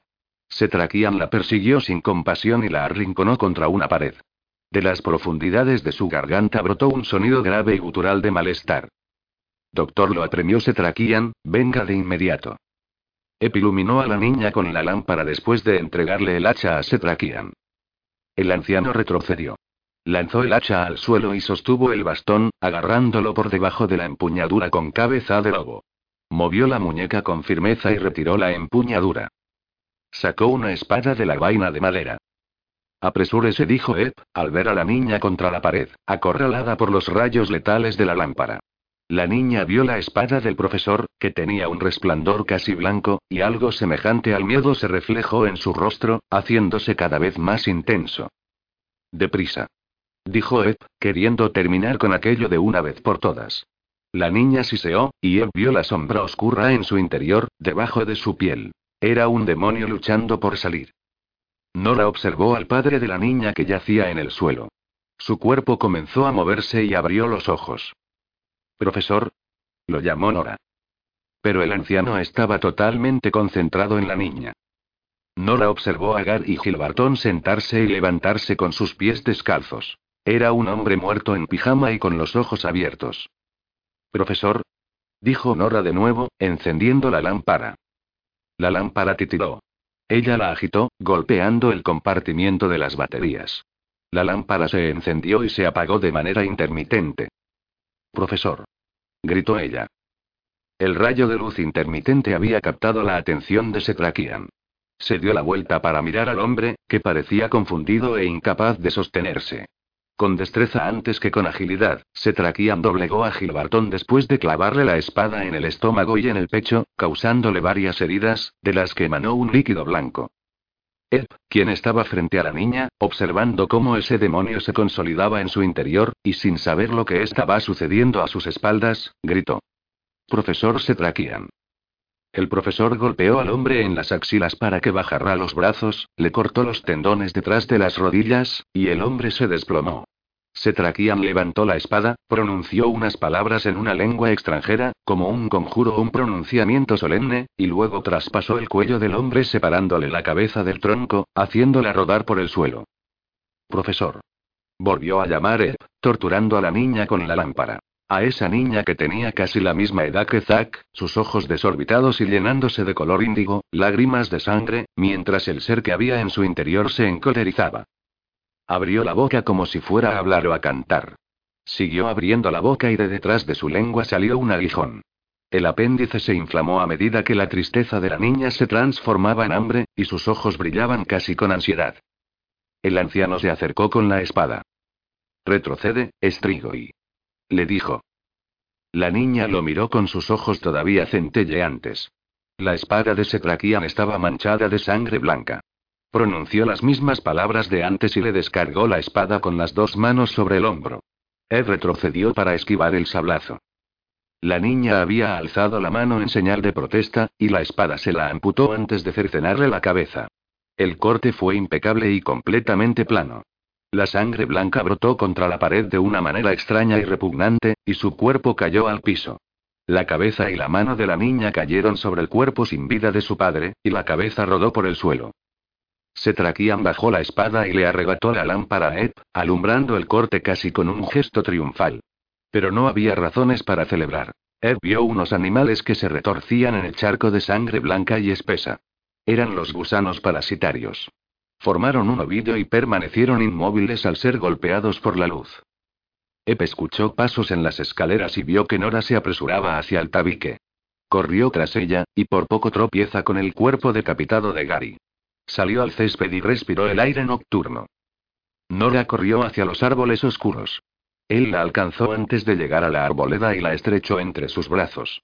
Ella gimió contra su pecho, como si tuviera miedo de permitir que su llanto escapara en la noche, y Eb la mantuvo abrazada hasta que Secraquian salió del sótano.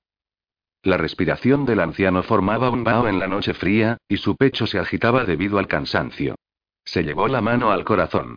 Su cabello blanco se veía brillante y despeinado a la luz de la luna, y le daba el aspecto de un loco, tal como le parecía todo a Ep en ese instante. Limpió la espada en la hierba antes de enfundarla en el bastón. Unió las dos piezas con firmeza, y el bastón adquirió su aspecto habitual. Ya ha sido liberada, dijo. La niña y su padre descansan en paz. Se miró los zapatos y los pantalones en busca de sangre de vampiros. Nora lo miró extrañada. ¿Quién es usted? Un simple peregrino respondió él. Al igual que usted. Ep se sentía nervioso mientras iban hacia la camioneta. Setrakian abrió la puerta y sacó otro juego de baterías. Las cambió iluminado por la lámpara de Ep y revisó la luz púrpura contra un costado de la camioneta. Esperen aquí, por favor, les dijo. ¿A qué? preguntó Ep. Ustedes vieron la sangre en los labios y en la barbilla de la niña. Ella ya se había alimentado. Me falta hacer una cosa más. El anciano se dirigió hacia la casa de al lado. Ed lo observó, y Nora se apartó para recostarse contra la camioneta. Tragó saliva con esfuerzo, como si estuviera a punto de enfermar. Acabamos de matar a dos personas en el sótano de una casa. Esto no es algo transmitido por seres humanos, sino por quienes han dejado de serlo. Dios mío. ¿Son vampiros? La regla número uno es combatir siempre la enfermedad, y no a sus víctimas, afirmó Ep. No se puede satanizar a los enfermos, añadió Nora. Solo que ahora, los enfermos son demonios. Los infectados son vectores activos de la enfermedad y tienen que ser neutralizados, aniquilados, destruidos.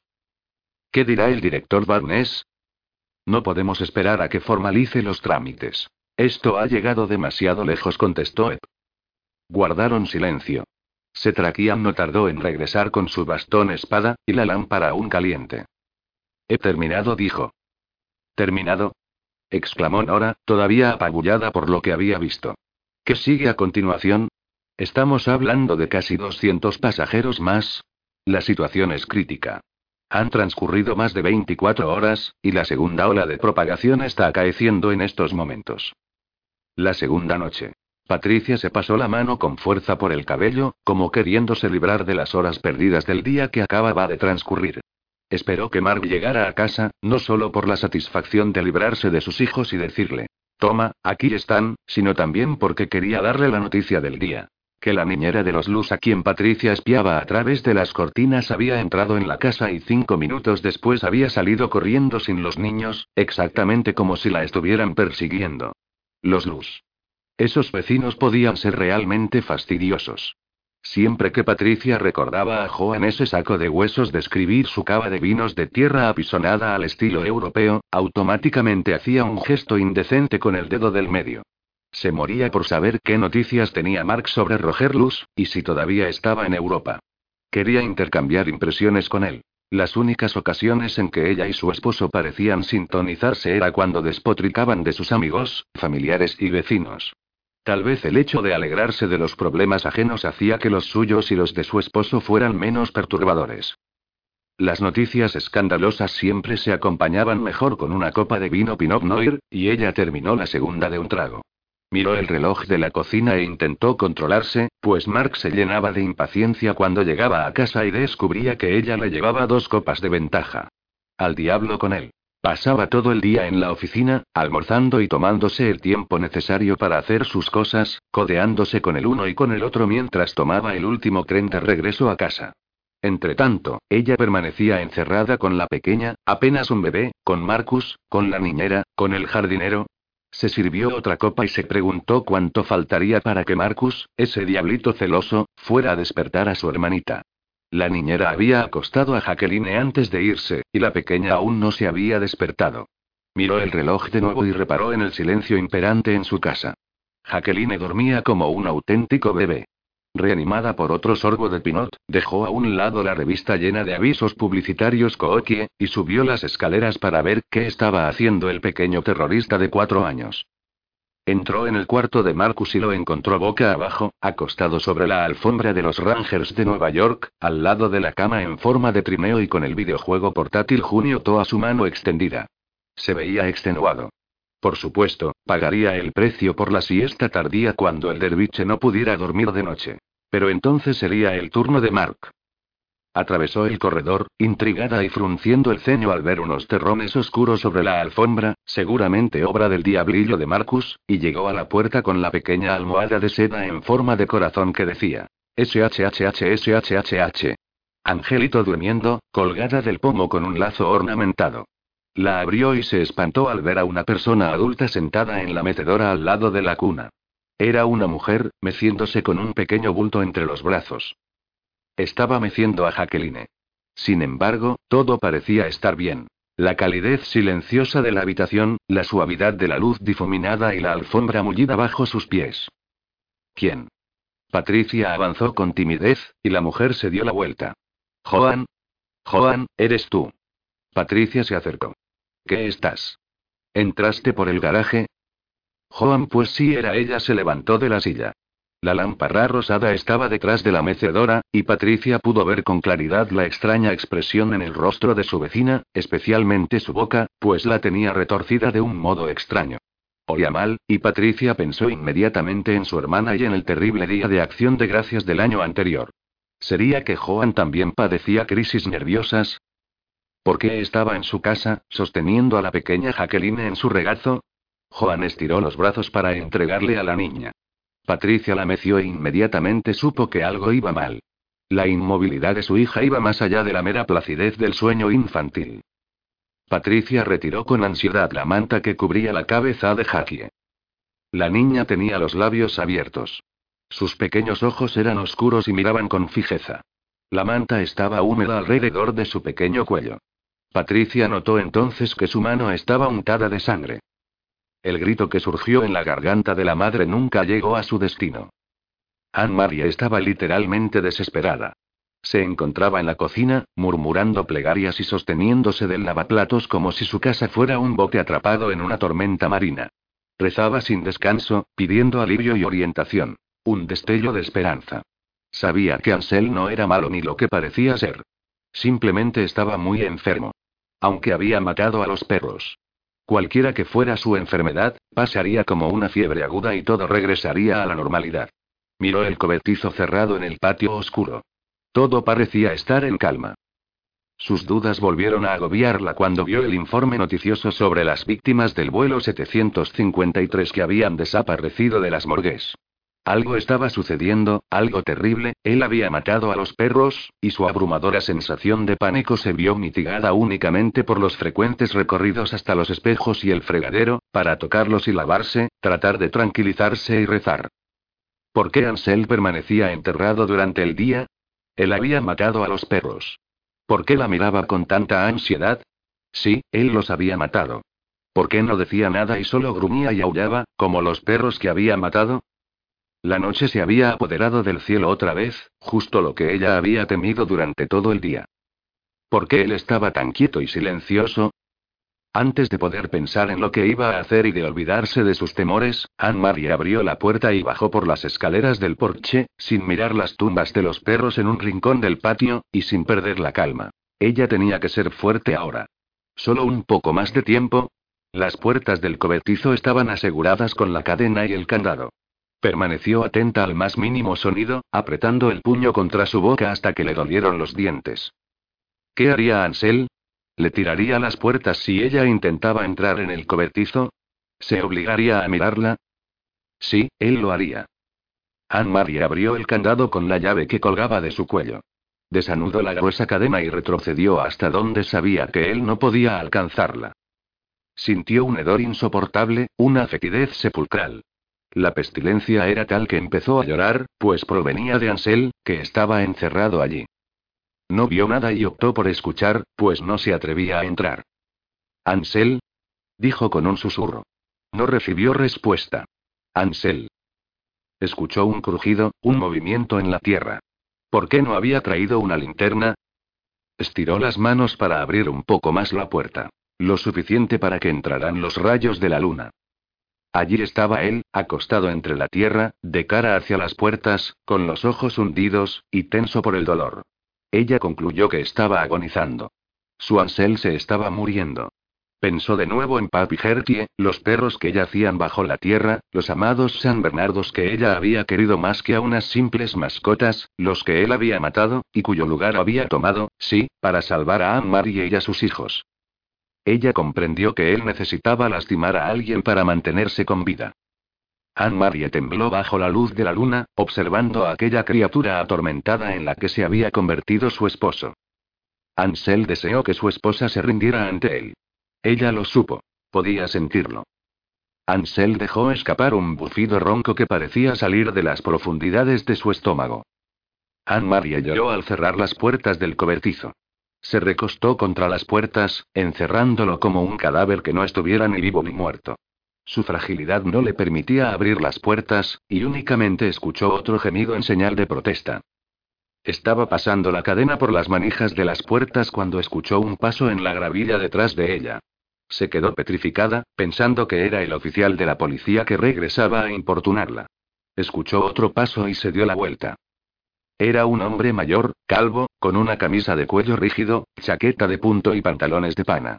Era el vecino de enfrente, el mismo que había llamado a la policía. El señor Otish, el viudo. Era la clase de persona que barre las hojas hasta la calle para que el viento las lleve a tu jardín. Un hombre al que nunca veía y del cual no sabía nada a menos que ocurriera un problema que, según él, habían causado uno de ellos o sus hijos. Sus perros han encontrado formas cada vez más creativas para mantenerme despierto de noche, dijo el señor Otish.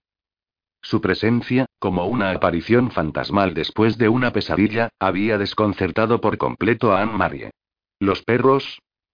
Él se refería a los ruidos que Ansel hacía en la noche. Si uno de sus perros está enfermo, debería llevarlo al veterinario para que lo cure o lo duerma. Ella estaba demasiado sorprendida como para responderle.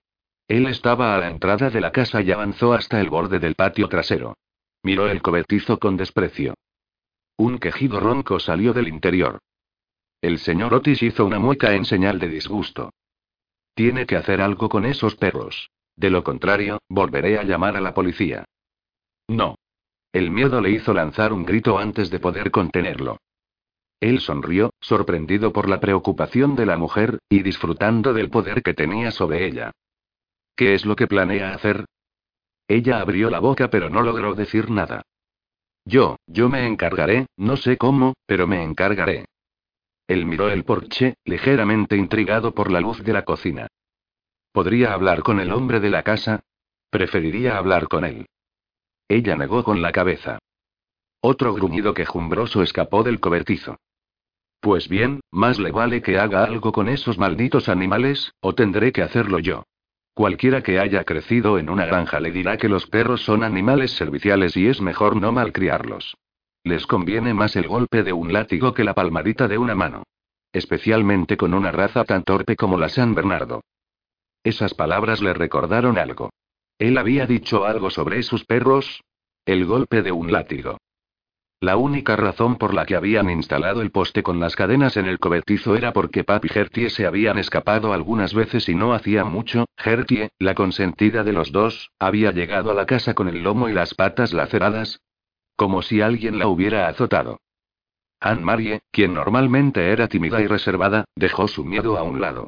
Miró a ese hombre y a esa caricatura desagradable y arrugada de hombre como si le hubieran quitado un velo de los ojos. Usted dijo ella. Le tembló la barbilla, pero ya no de timidez sino de rabia. Usted le hizo eso a Gertie. Usted la hirió. Él parpadeó, pues no estaba acostumbrado a que lo desafiaran restregándole la culpabilidad en su cara. Sí, lo hice, dijo, recobrando su condescendencia habitual. Él se lo tenía bien merecido. Anne-Marie sintió un estallido de rabia. Se le había rebosado la copa. Tener que enviar a sus hijos fuera de casa, enterrar a papi a Gertie, la degradación de Ansel, ella dijo a Anne-Marie. ¿Qué? Ella. Gertie es una hembra. Se escuchó otro gruñido trémulo en el interior del cobertizo. Era la necesidad apremiante de Ansel, su ansia.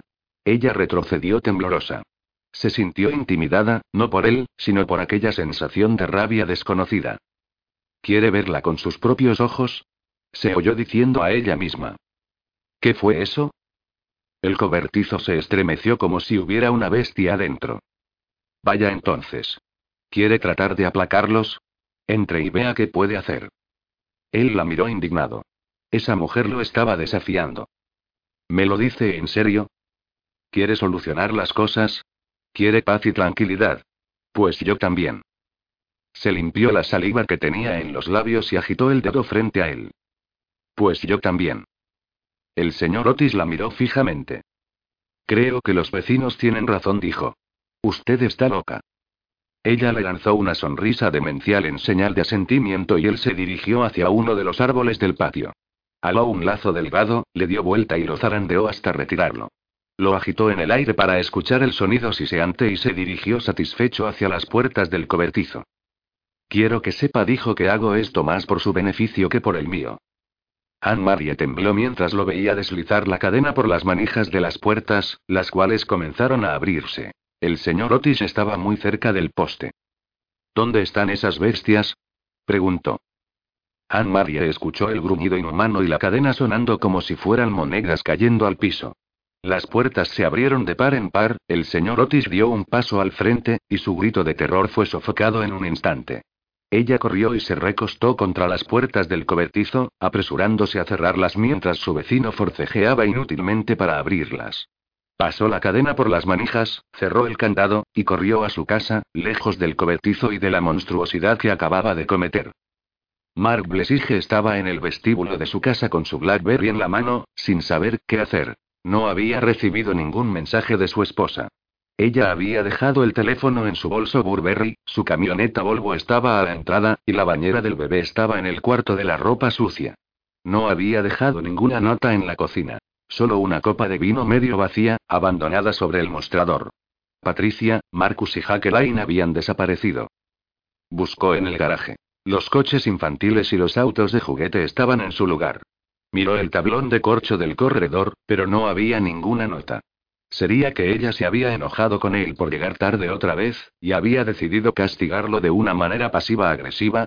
Encendió la televisión para hacer tiempo y comprendió que su ansiedad no era infundada. En dos ocasiones tomó el teléfono para llamar a la policía, pero no creyó que pudiera sobrevivir al escándalo de una patrulla llegando a su casa. Salió a la puerta de la entrada y se sentó en las escaleras de ladrillo que daban al césped y al jardín de flores exuberantes. Miró a ambos lados de la calle, preguntándose si su esposa e hijos habrían ido donde algún vecino, y notó que casi todas las casas estaban a oscuras. El resplandor amarillo de las lámparas ardecó sobre los lustros o apagadores estaba ausente. Tampoco había monitores de computador ni pantallas de televisores de plasma titilando con su halo hipnótico. Miró la casa de los Luz al otro lado de la calle, con su fachada patricia y elegante, y sus ladrillos blancos y envejecidos. Tampoco parecía haber nadie allí. ¿Se trataba de algún desastre inminente? ¿Habrían emitido una orden de evacuación antes de que él llegara? Entonces vio a alguien salir de los arbustos frondosos que formaban una cerca ornamental entre su casa y la de los Luz. Era una mujer, y tenía un aspecto desaliñado bajo la sombra irregular de las hojas de los robles. Parecía mecer en sus brazos a un niño de cinco o seis años. La mujer cruzó la entrada, la camioneta Lexus SUV de los Luz la ocultó momentáneamente, y entró por la puerta lateral que había a un lado del garaje. Giró la cabeza antes de entrar y vio a Marca la entrada de su casa. No lo saludó ni le hizo un gesto de reconocimiento, pero su mirada, aunque fugaz, fue como si a él le hubieran descargado un bloque de hielo en el pecho. Comprendió que no era Joan Luz, pero podría tratarse de su empleada. Esperó infructuosamente que una luz se encendiera en la casa. Lo que acababa de ver era algo completamente extraño, pero a excepción de esto, no había visto a nadie más en el vecindario. Entonces cruzó la calle con las manos en los bolsillos, avanzó en línea recta desde la entrada para no pisar el césped, y llegó a la puerta lateral de la casa de los Luz. La puerta exterior estaba cerrada, pero la interior permanecía abierta. En vez de tocar el timbre golpeó el cristal de la puerta, entró y dijo, Hola. Cruzó la cocina y encendió la luz. Joan. Roger. El piso estaba salpicado con huellas sucias de pies descalzos. Algunos de los armarios y bordes del mostrador tenían huellas de manos manchadas de tierra. Unas peras se estaban pudriendo en un cesto de alambre de la cocina. ¿Hay alguien en casa? Concluyó que Joan y Roger habían salido, pero quiso hablar de todos modos con la empleada. Ella no le diría que los Blesige nunca sabían dónde estaban sus hijos, o que Mark no podía controlar a su esposa alcohólica. Y si él estaba equivocado y Juan y estaba allí, entonces él le preguntaría a Juan por su familia como si llevara una raqueta de tenis en la mano. ¿Cómo haces para mantenerte al tanto de tus hijos si siempre están tan ocupados? Y si alguien le decía algo sobre su carnada caprichosa, él respondería mencionando el caso de la horda de campesinos descalzos que habían irrumpido en la cocina de los Luz. Soy yo, Mark Blesige, el vecino de enfrente. ¿Hay alguien en casa? No iba allí desde mayo, cuando asistieron a la fiesta de cumpleaños del niño. Sus padres le habían comprado uno de esos coches eléctricos de carreras, pero como no tenía remolque aparentemente, el niño estaba obsesionado con los remolques. Él lo chocó contra la mesa donde estaba el pastel de cumpleaños, poco después de que el empleado disfrazado de Bob Esponja hubiera servido los jugos sobre ella. Bien, había dicho Roger, al menos sabe lo que le gusta. Todos esbozaron una sonrisa forzada y bebieron su jugo. Mark llegó a la sala de estar y contempló su casa desde las ventanas de la fachada. Disfrutó de la vista durante un momento, pues no siempre podía ver su casa desde el ángulo de una ventana vecina. Definitivamente, su casa era linda, aunque es mexicano estúpido había vuelto a cortar disparejos los setos del costado occidental. En las escaleras del sótano también había pisadas. Más de una. Eran muchas. Hola. Dijo, intrigado por el origen de esa profusión de pies descalzos. Hola, soy Mark Blesige, el vecino de enfrente. Ninguna voz le respondió. Siento haber entrado así, pero me estaba preguntando y empujó la puerta de vaivén y se detuvo. Unas diez personas lo estaban mirando. Dos de ellas eran niños que salieron de detrás de la isla de la cocina, pero no eran sus hijos. Reconoció a algunas de estas personas. Vivían en Bronxville, y los había visto en Starbucks, en la estación del tren o en el club. Una de ellas, Carol, era la mamá de un amigo de Marcus. Otro era un empleado de Lutz, vestido con el tradicional uniforme de camisa khaki y pantalones cortos del mismo color. Era un grupo bastante disímil para estar congregado allí. No había ningún integrante de la familia Luz ni de la Blesige. Disculpen. Interrumpo algo. Entonces comenzó a verlos realmente, su complexión y la expresión de sus ojos mientras lo miraban en silencio. Nunca lo habían mirado así. Sintió que sus cuerpos emitían un calor que contrastaba con la expresión helada y siniestra de sus rostros. Atrás estaba la empleada, completamente enrojecida, sus ojos al rojo vivo y una mancha del mismo color en la blusa. Tenía el pelo greñudo y lleno de barro. Su piel y su ropa no estarían tan sucias si hubiera dormido en la misma tierra. Mark se retiró el mechón de pelo de los ojos. Sintió que sus hombros tocaban la puerta de vaivén y se dio cuenta de que estaba retrocediendo. Las personas venían hacia él, a excepción de la empleada, quien se quedó observando. Uno de los niños, un chico inquieto y con las cejas recortadas, se paró sobre un cajón abierto y se subió a la isla de la cocina. Tomó impulso y se abalanzó sobre Mark Blesige, quien no tuvo otra opción que forcejear con sus brazos. El niño abrió la boca, agarró a Mark por la espalda y sacó su pequeño aguijón. Era como la cola de un escorpión, enrollada antes de estirarse y penetrar en la garganta de Mark. Desgarró la piel y el músculo para posarse en su arteria carótida, y el dolor fue como si le hubieran enterrado un pincho caliente. Trastabilló contra la puerta y cayó al suelo. El niño seguía aferrado a él y a su garganta, sentado sobre su pecho. Comenzó a succionar y a dejarlo seco. Mark intentó hablar, gritar, pero las palabras se ahogaron en su garganta. Se quedó paralizado. Algo cambió o fue interrumpido en su interior, y no pudo emitir ningún sonido. El niño presionó el pecho contra el suyo, y Mark sintió el latido de su corazón, o de algo, con toda nitidez. A medida que la sangre manaba de su cuerpo, Mark sintió que el ritmo cardíaco del niño se aceleraba y se hacía más fuerte. Tum tum tum, alcanzando un paroxismo frenético cercano al placer sexual. El aguijón del niño se inflamó mientras se alimentaba, y la parte blanca de sus ojos se hizo carmesí mientras miraba a su presa. El niño pasó sus dedos huesudos y retorcidos por el cabello de Mark, presionándolo con fuerza. Los demás entraron por la puerta, se abalanzaron sobre él y le desgarraron la ropa. Los aguijones atravesaron su piel, y Mark sintió un cambio en la presión de su cuerpo. No era una descompresión, sino una compresión. Un vacío, como el de una caja de jugo consumido. Y al mismo tiempo, un olor lo envolvió, invadiendo su nariz y sus ojos como una nube de amoníaco. Sintió una erupción húmeda y cálida sobre su pecho, como sopa recién preparada, y al agarrar con sus manos al pequeño demonio, sintió otro rastro de humedad. El niño se había ensuciado, defecando sobre Mark mientras se alimentaba, aunque la excreción se asemejaba más a un compuesto químico que a heces humanas. El dolor fue insoportable y corpóreo, penetrando en todas partes, en las puntas de los dedos, en el pecho, en el cerebro. La presión se desvaneció de su garganta y Mark permaneció allí como una estrella blanca y reluciente de dolor fulgurante. Neva entreabrió un poco la puerta del cuarto para ver si los niños ya se habían dormido.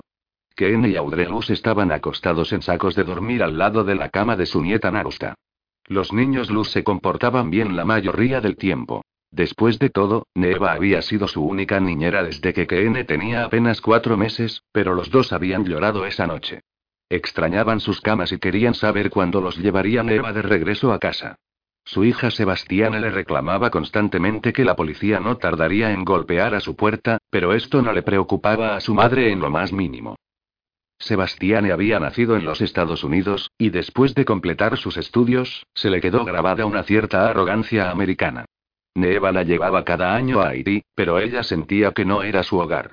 Rechazaba el país y sus antiguas tradiciones.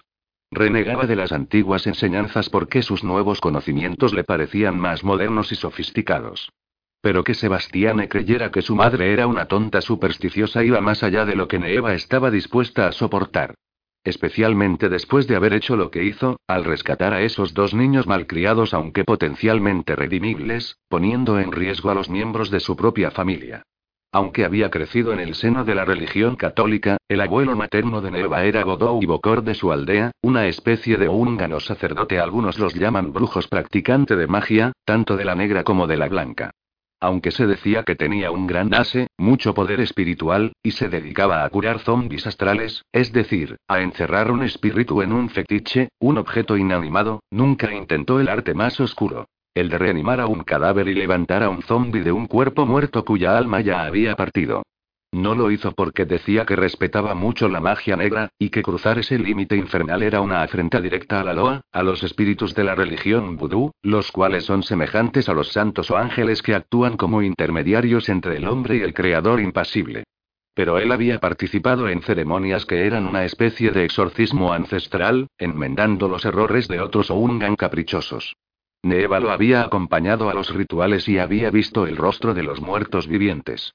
Joan se había encerrado en su cuarto aquella noche una habitación tan lujosa como la de cualquiera de las suites de los hoteles que Neva había limpiado en Manhattan, recién llegada a América, y Neva entró para mirarla una vez que dejó de escuchar sus quejidos. Los ojos de Joan parecían apagados y distantes, su corazón acelerado y las sábanas empapadas de un sudor pestilente. La almohada estaba manchada con una sangre blancuzca y espesa. Neva había cuidado a personas enfermas y agonizantes, y después de ver a Joan Luz supo que su empleadora no se estaba hundiendo simplemente en la enfermedad, sino en la maldad. Fue entonces cuando se llevó a los niños. Neva volvió a echar un vistazo por la ventana. Vivía en el primer piso de una casa multifamiliar y solo podía ver la calle y las casas de los vecinos a través de los barrotes de hierro.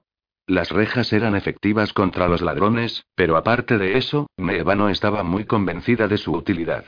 Esa tarde había salido de la casa y las había alado con fuerza para comprobar su resistencia. Como medida de precaución adicional y a escondidas de Sebastiane, no fuera a ser que le diera un sermón, Neva aseguró los marcos contra los alféizares con clavos, y tapó la ventana del cuarto de los niños con un estante de libros. También y sin decírselo a nadie untó cada uno de los barrotes con ajo. Ella tenía una botella pequeña con agua bendita consagrada por el sacerdote de su parroquia, aunque recordó que su crucifijo había sido ineficaz en el sótano de los luz. Abrió todas las persianas y encendió cada una de las luces con nerviosismo, pero también con aplomo. Se sentó en su silla y estiró los pies. No se quitó los zapatos negros de suela gruesa que utilizaba en su casa por si tenía que correr, a fin de estar preparada para vigilar otra noche. Encendió la televisión a bajo volumen, simplemente a manera de compañía. Estaba más molesta por la condescendencia de su hija de lo que realmente debería. A los inmigrantes les preocupa que sus hijos acepten su cultura adoptiva a expensas de su patrimonio cultural. Pero el temor de Neva era mucho más específico. Le asustaba que la excesiva confianza de su hija derivada de la aculturación terminara por hacerle daño. Para Sebastiane, la oscuridad de la noche era simplemente una molestia, una deficiencia de luz que desaparecía tan pronto como encendía un interruptor. La noche era para ella tiempo de relajarse y jugar, y de dedicarse al ocio, de soltarse el pelo y bajar la guardia. Para Neva, la electricidad era poco más que un talismán contra la oscuridad. La noche es real. La noche no es una ausencia de luz. Realmente, el día es una tregua de la oscuridad imponente, el débil sonido de un rasguño la despertó sobresaltada. Tenía el mentón contra el pecho y vio que en la televisión estaban pasando un programa de televentas sobre una mopa que hacía también las veces de aspiradora. Neva escuchó con atención. Era un clic, proveniente de la puerta de la casa. Inicialmente pensó que se trataba de Emile, su sobrino conducía un taxi de noche, pero él habría tocado el timbre en caso de haber olvidado las llaves. Alguien estaba afuera, pero no tocó el timbre ni la puerta. Neva se puso en pie tan rápido como pudo. Atravesó el corredor y se detuvo frente a la puerta para escuchar. Solo una lámina de madera la separaba de quien o de lo que estaba afuera. Sintió una presencia. Imaginó que sentiría calor si tocaba la puerta, aunque no lo hizo. La puerta de su casa era simple, sin ventana y sin antepuerta de malla metálica. Solo tenía un antiguo buzón del correo en la parte inferior. La bisagra del buzón chirrió y la tapa se movió. Neva retrocedió asustada y se apresuró al baño. Abrió la canasta de los juguetes y sacó la pistola de agua de su nieto.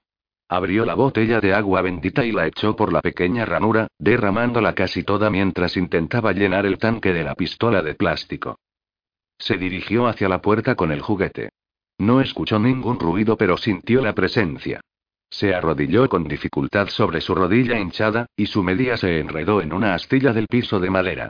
Estaba lo suficientemente cerca para sentir el susurro del aire nocturno contra la tapa de cobre y ver el movimiento de la sombra. La pistola tenía un cañón grande y largo.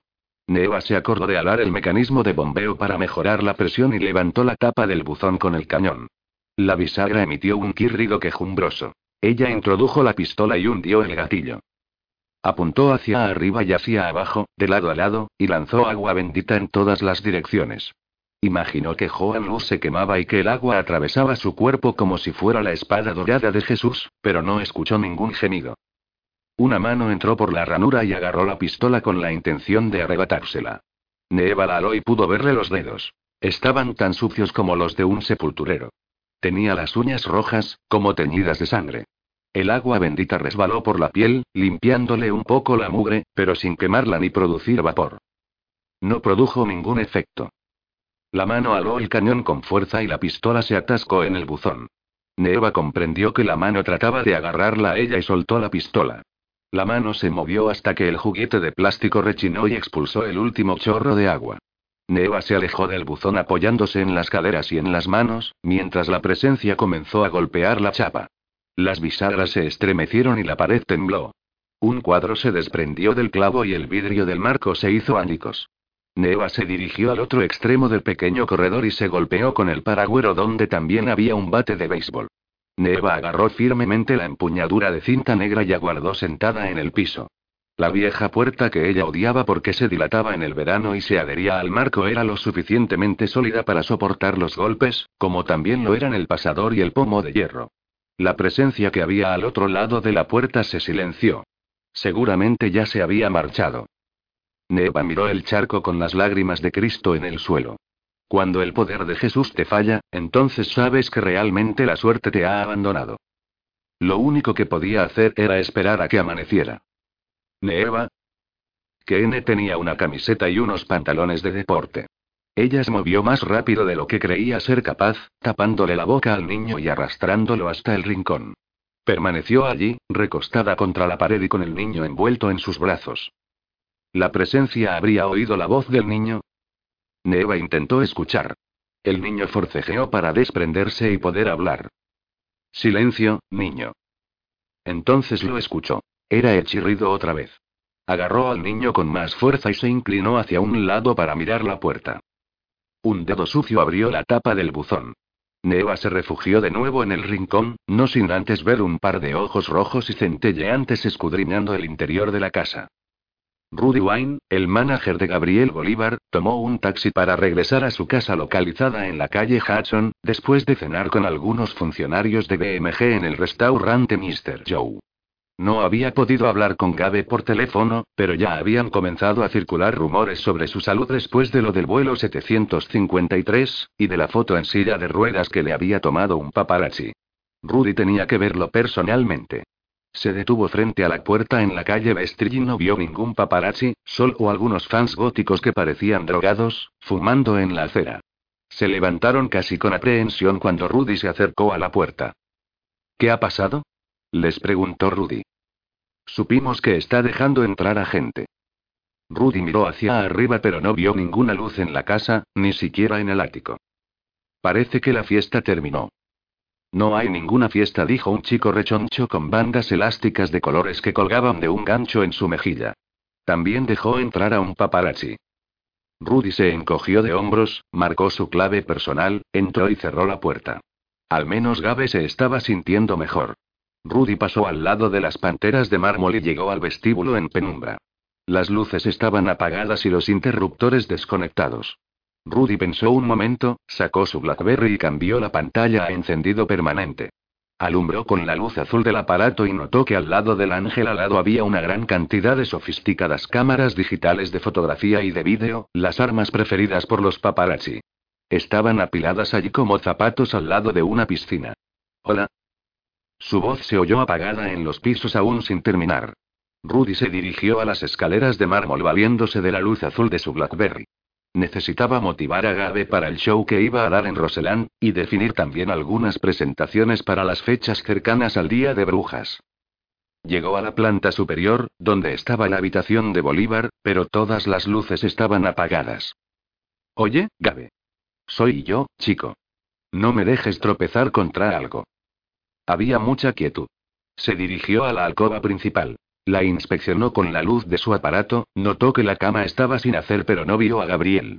Seguramente había salido a una de esas fiestas que se prolongaban hasta el amanecer, como era usual en él.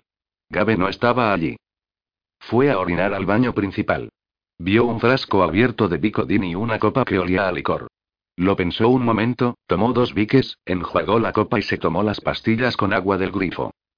Estaba dejando la copa en el mostrador cuando percibió un movimiento detrás de él. Se dio la vuelta con rapidez. Gabriel caminaba en la oscuridad hacia el baño. Las paredes cubiertas de espejos lo multiplicaban por decenas. Cielos, Gabe.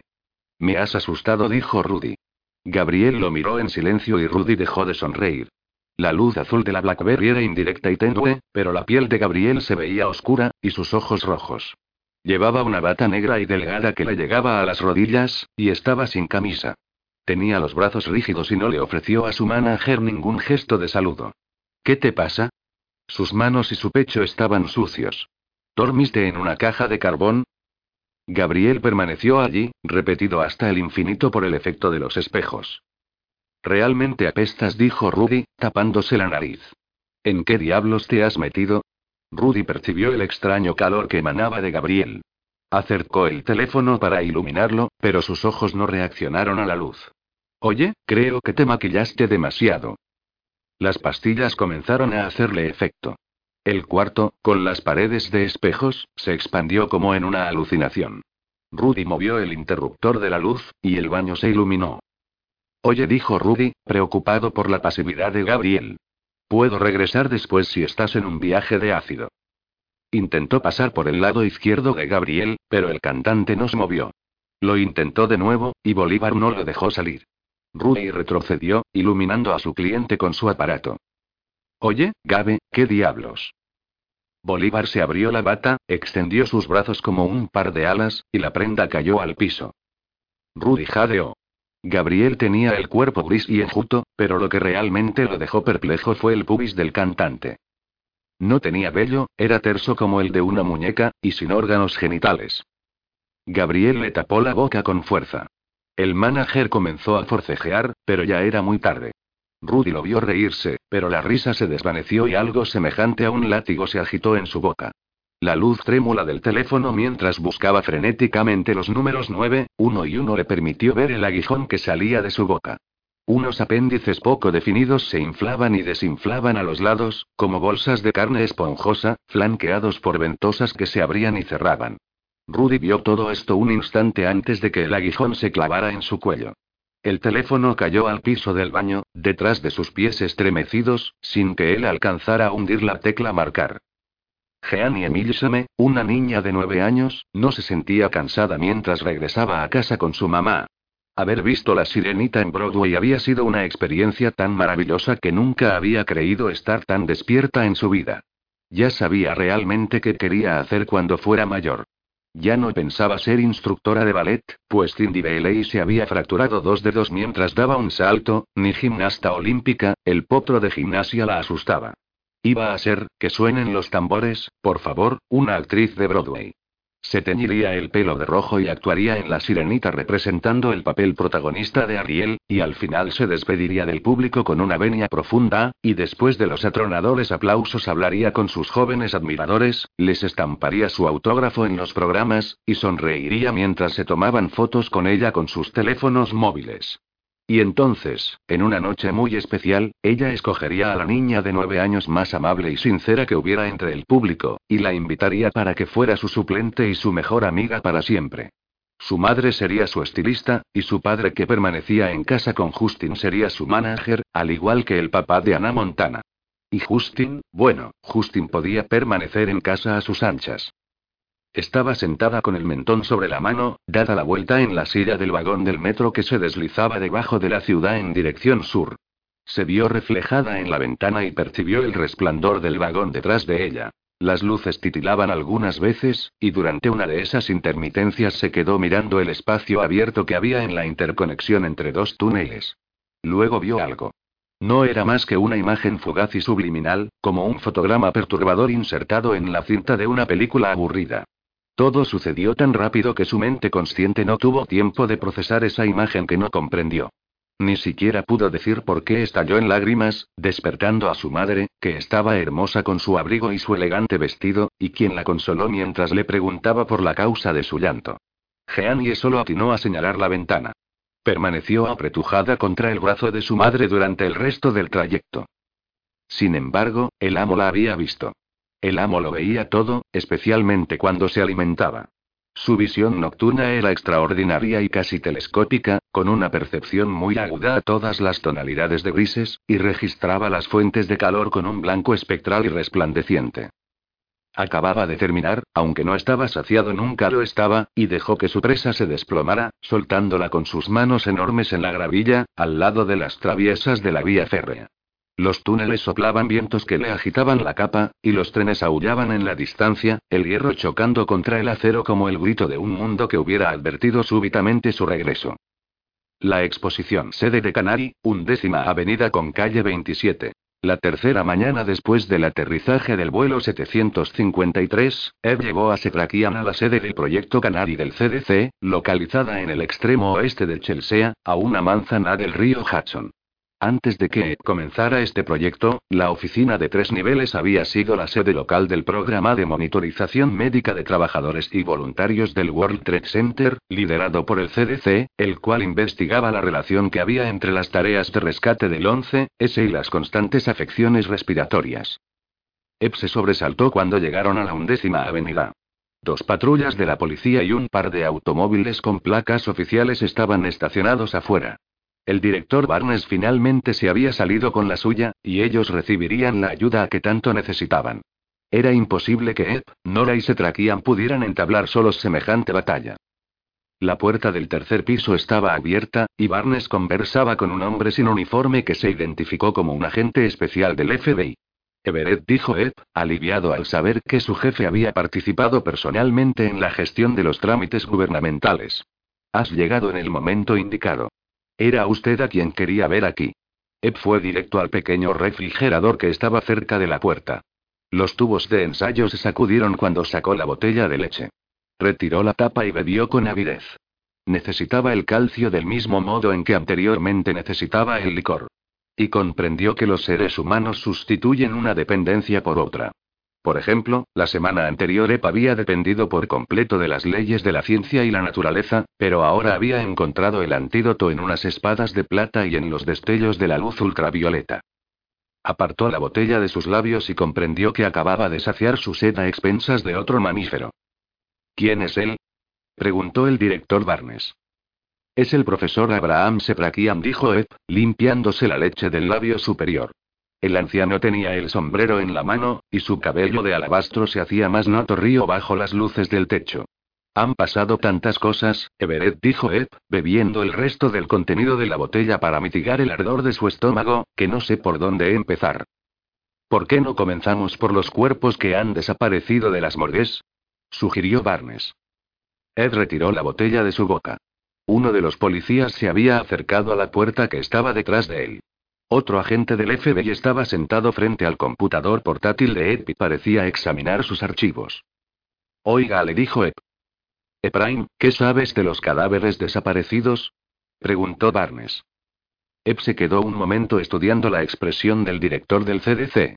Miró a Setrakian, pero el anciano permaneció impasible, sosteniendo el sombrero con sus manos de fiemes. Ed miró a su jefe. Regresaron a sus casas. ¿A sus casas? Exclamó Barnes, sacudiendo la cabeza como para oír mejor. ¿Quieres decir que se han ido al cielo? No, Everett. Regresaron al lado de sus familiares. Barnes miró a la gente del FBI que tenía los ojos clavados en él. Están muertos, señaló Barnes. No lo están. Al menos no de la forma en que lo entendemos. Solo hay una forma de estar muerto, Ephraim. Ed negó con la cabeza. Ya no. Ephraim. Barnes dio un paso adelante. Sé que has estado muy estresado últimamente. Sé que has tenido problemas familiares. Un momento. No creo entender qué diablos está pasando aquí, señaló Ed. Doctor, se trata de su paciente, intervino el agente del FBI. El capitán Doyle Redfern, uno de los pilotos del vuelo 753 de Regiser. Queremos hacerle algunas preguntas sobre él. Ep ocultó su temor. Traiga una orden judicial y con mucho gusto responderé a sus preguntas. Tal vez quisiera explicarnos esto. El agente sacó un lector de vídeo portátil del escritorio y hundió la tecla play. Se veía el cuarto de un hospital en una imagen tomada por una cámara de seguridad. La cámara mostraba a Redfern desde atrás, tambaleándose con el camisón abierto en la espalda. Parecía estar herido y confundido, y no mostraba la menor señal de ser un predador violento. El ángulo de la cámara no permitía ver el aguijón que salía de su boca. Sin embargo, mostraba a Ebb sosteniendo el trépano y cercenándole la garganta a Redfern con la cuchilla circular. Había un corte en la grabación, y después aparecía Nora en el fondo, tapándose la boca mientras Ebb estaba junto a la puerta, con Redfern derrumbado en el piso. Luego apareció otra secuencia, captada por una cámara en un ángulo más amplio y a una altura mayor que la primera.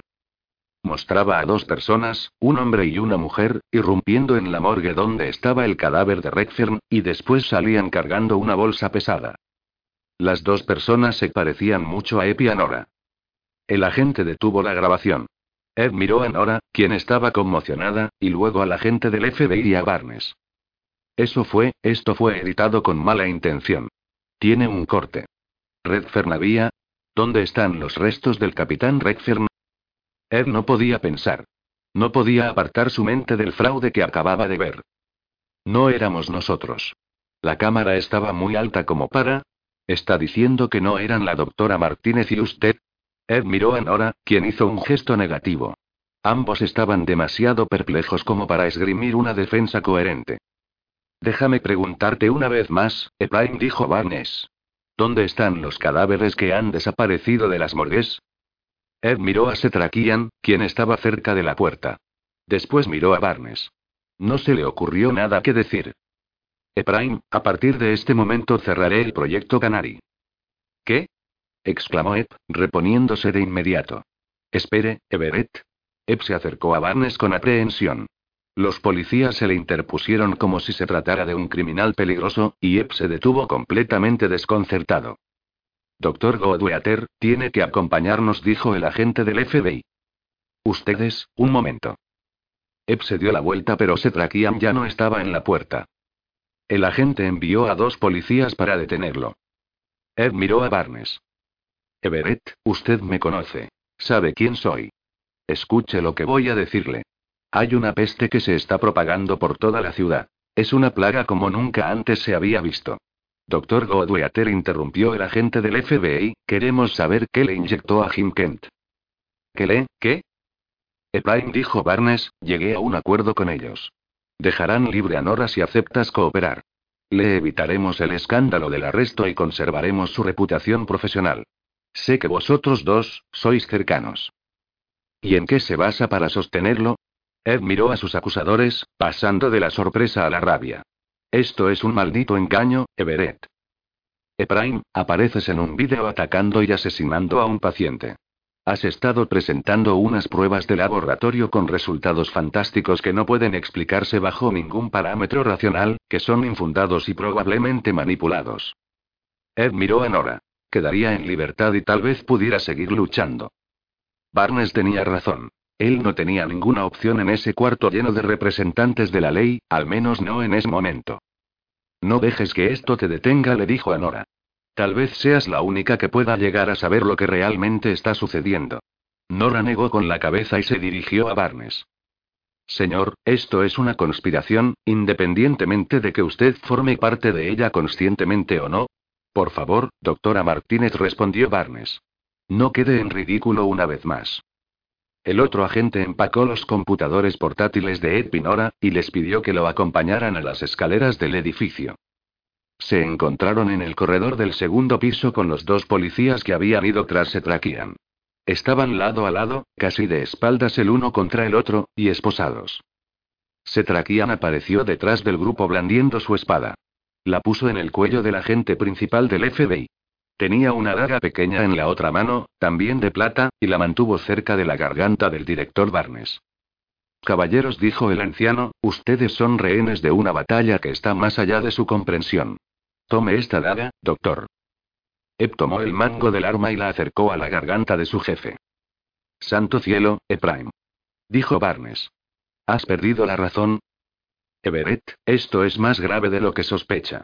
Va más allá de la jurisdicción del CDC, e incluso de las agencias de seguridad del Estado. Se ha propagado una enfermedad nefasta en esta ciudad, como nunca habíamos visto. Y esto es apenas el comienzo de la catástrofe. Nora se acercó al agente del FBI para pedirle que le devolviera los computadores. Ya tengo toda la información que necesitamos de la oficina. Parece que no regresaremos. Por el amor de Dios, E-Prime. Recupera la razón, le suplicó Barnes. Everett, me contrató para hacer este trabajo, para hacer sonar la alarma cuando se presentara una crisis de salud pública. Estamos al borde de una pandemia a nivel mundial. De una extinción masiva. En algún lugar hay alguien que está haciendo todo lo posible para lograr su objetivo. Grupo Stone Manhattan. Eldridge Palmer encendió los monitores para ver las noticias en seis canales distintos. El que más le interesó fue el del ángulo inferior izquierdo. Bajó la silla, dejó solo ese canal y subió el volumen. El reportero se encontraba fuera del precinto 17, en la calle 55 Este. Un oficial de la policía acababa de decir sin comentarios, con respecto a una serie de informes sobre casos de personas desaparecidas que se habían presentado en toda la ciudad de Nueva York en los días anteriores.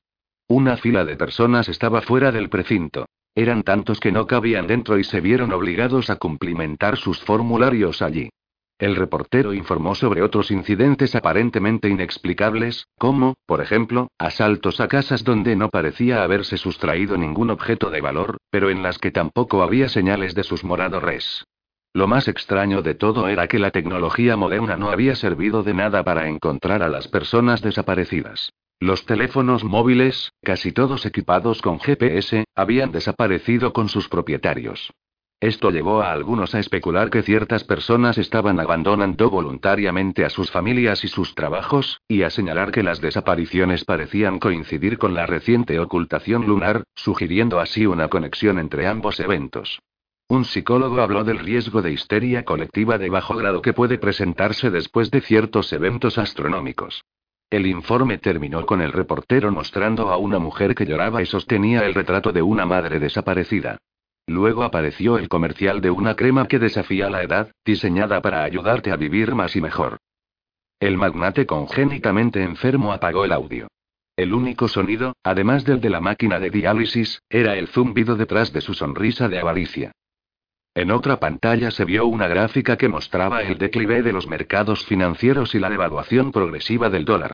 El mismo Palmer estaba alterando los mercados bursátiles, retirando sus acciones de las bolsas de valores y comprando metales. Lingotes de oro, plata, paladio y platino. El comentarista sugirió que la nueva recesión también ofrecía oportunidades para negociaciones futuras. Palmer estaba en total desacuerdo. Él estaba acortando futuros. Los de todo el mundo, menos el suyo. Recibió una llamada a través del señor Fitzwilliam. Era un agente del FBI que llamaba para informarle de que el doctor Ephraim Godweather, el epidemiólogo del proyecto Canary, había escapado. ¿Escapó? preguntó Palmer. ¿Cómo puede ser? Estaba con un anciano que aparentemente es más astuto de lo que parece. Está armado con una espada de plata. Palmer guardó silencio momentáneamente y sonrió con dificultad. Las fuerzas se estaban confabulando en su contra. Pero no había ningún problema. Todas podían aliarse en una sola, así sería más fácil eliminarlas. Señor. Dijo su interlocutor. No es nada, respondió Palmer. Simplemente me acordé de un viejo amigo. Préstamos y curiosidades Knickerbocker, calle 118, Harlem Latino Epinora estaban con Setrakian detrás de las rejas metálicas de su negocio. Los dos epidemiólogos todavía estaban agitados. Les di su nombre, dijo Ed, mirando por la ventana. El edificio está a nombre de mi difunta esposa. Aquí estaremos seguros por el momento. Setrakian estaba ansioso por ir a la armería del sótano, pero los dos médicos todavía estaban asustados. Ellos vendrán por nosotros, señaló Ep. Y le despejarán el camino a la epidemia, replicó Setrakian. Pues el virus avanzará con mayor rapidez en una sociedad normal que en una en estado de alerta. ¿A quiénes se refiere? preguntó Nora.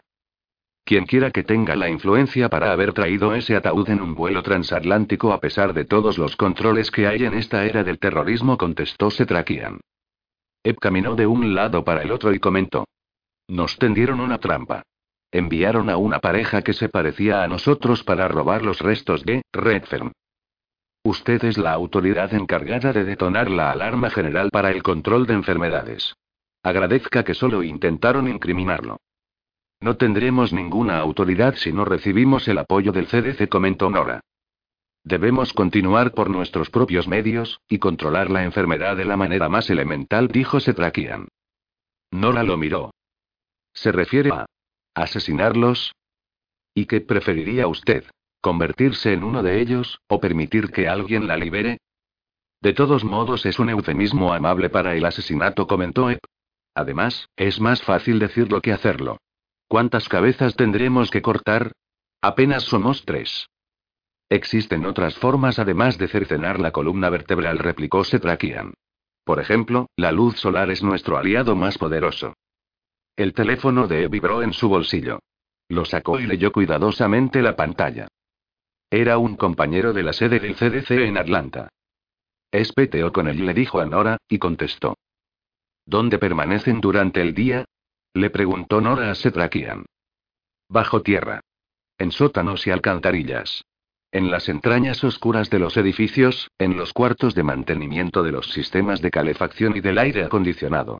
Algunas veces en los muros, pero más comúnmente bajo tierra. Es allí donde prefieren hacer sus nidos. Entonces, duermen durante el día, ¿verdad?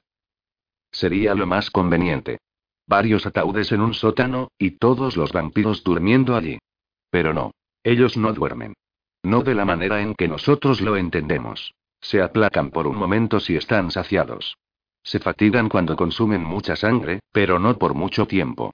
Buscan lugares oscuros durante el día únicamente para escapar de los rayos mortales del sol. Nora estaba completamente pálida y lívida, como una niña pequeña a la que le acaban de contar que a los muertos no les crecen alas ni se van al cielo para convertirse en ángeles, sino que en realidad permanecen bajo tierra y les crecen aguillons debajo de la lengua, después de haberse convertido en vampiros. ¿Y qué fue lo que dijo antes de decapitarlos? Le preguntó ella. Era algo en otro idioma, como un conjuro o una especie de maldición. El anciano se encogió de hombros. Es algo que digo para calmarme. Para afinar el pulso antes del golpe final. Nora esperó que él aclarara el significado de sus palabras, y Setrakian vio que ella sentía necesidad de comprenderlas. Digo. Estrigo y, mi espada canta en la plata. Setrakian se sintió incómodo al decir esto. Suena mejor en el idioma original. Nora vio que el viejo asesino de vampiros era básicamente un hombre modesto. Plata dijo ella. Solo plata señaló él. Reconocida en todas las épocas por sus propiedades antisépticas y germicidas. Puedes cortarlos con un arma de acero o dispararles una bala de plomo, pero la plata es el único metal que puede destruirlos. Eb tenía la mano libre cubriendo su oído, tratando de escuchar a Pete, quien iba conduciendo por las afueras de Atlanta. Pete le preguntó. ¿Qué está pasando allá? ¿Qué has escuchado? Se supone que no debo decírtelo. Que estás en problemas. Que has traspasado los límites, o algo así. La situación está muy complicada aquí, Pete. No sé qué decirte. Bueno, de todos modos quería llamarte. Estoy examinando las muestras que me enviaste. Eb sintió un nudo adicional en el estómago. El doctor Petero O'Connell era uno de los directores del proyecto de muertes inexplicables del Centro Nacional para Enfermedades Zoonóticas, Entéricas y de Origen Vectorial del CDC. El UNEX era un grupo interdisciplinario conformado por virólogos, bacteriólogos, epidemiólogos, veterinarios y personal clínico del CDC y de otras entidades oficiales. Cada año ocurren muchas muertes inexplicables en los Estados Unidos, y una fracción de ellas, casi 700, son enviadas anualmente al UNEX para su investigación. Solo el 15% se resuelven satisfactoriamente. Se toman muestras de las demás y se guardan en un banco para un análisis futuro. Cada investigador del UNEX ocupaba una posición en el CDC, y Pete era el jefe de patología de enfermedades infecciosas, un especialista en las causas por las cuales un virus afecta a su anfitrión. Ep había olvidado que le había enviado las primeras biopsias y muestras de sangre que le había tomado al capitán Redfern. Es una cepa viral, Ep. No cabe la menor duda. Hay una cantidad considerable de ácido nucleico. Espera, Pete. Escúchame, la glicoproteína tiene unas propiedades de enlace sorprendentes. Es asombroso, como una llave maestra. Este parásito no solo se apodera de la célula anfitriona, sino que la engaña para que reproduzca más copias. Se fusiona con el ácido ribonucleico. Se derrite junto a él y lo consume, y, sin embargo, no lo utiliza. Lo que realmente hace es sacar una copia de sí mismo apareado con la célula anfitriona y toma solo la parte que necesita. No sé qué has visto en tu paciente, pero en términos teóricos esto puede replicarse indefinidamente, y muchos millones de generaciones después esta cosa puede reproducir la estructura de sus órganos en términos sistémicos, y de una forma realmente rápida. Puede transformar a su anfitrión. ¿En qué? Es algo que no sé todavía, pero obviamente me gustaría descubrirlo. Pete, la cabeza le daba vueltas a Ep. Aquello tenía mucho sentido. El virus dominaba y transformaba las células, así como el vampiro dominaba y transformaba a sus víctimas.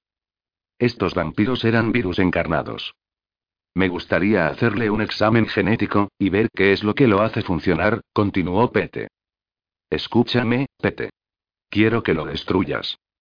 Epolló los parabrisas del auto de Pete. ¿Qué? Conserva lo que has descubierto, pero destruye esa muestra de inmediato.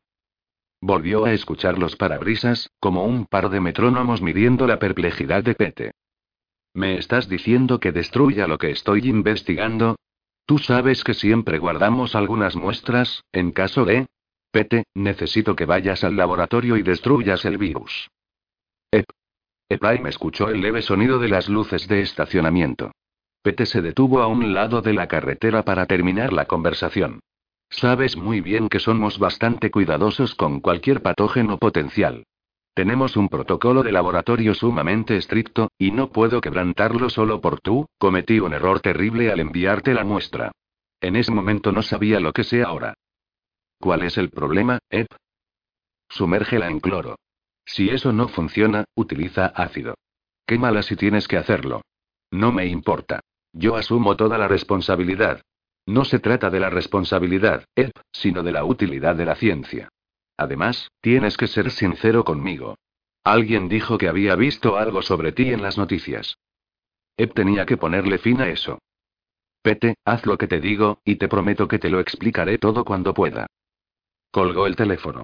Setrakian y Nora habían escuchado el final de la conversación.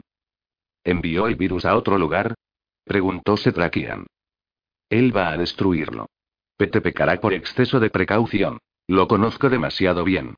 Ed vio los televisores exhibidos para la venta. ¿Que había visto algo sobre ti en las noticias? ¿Hay alguno que funcione? Le preguntó al anciano. Encontraron uno y no tardaron en enterarse.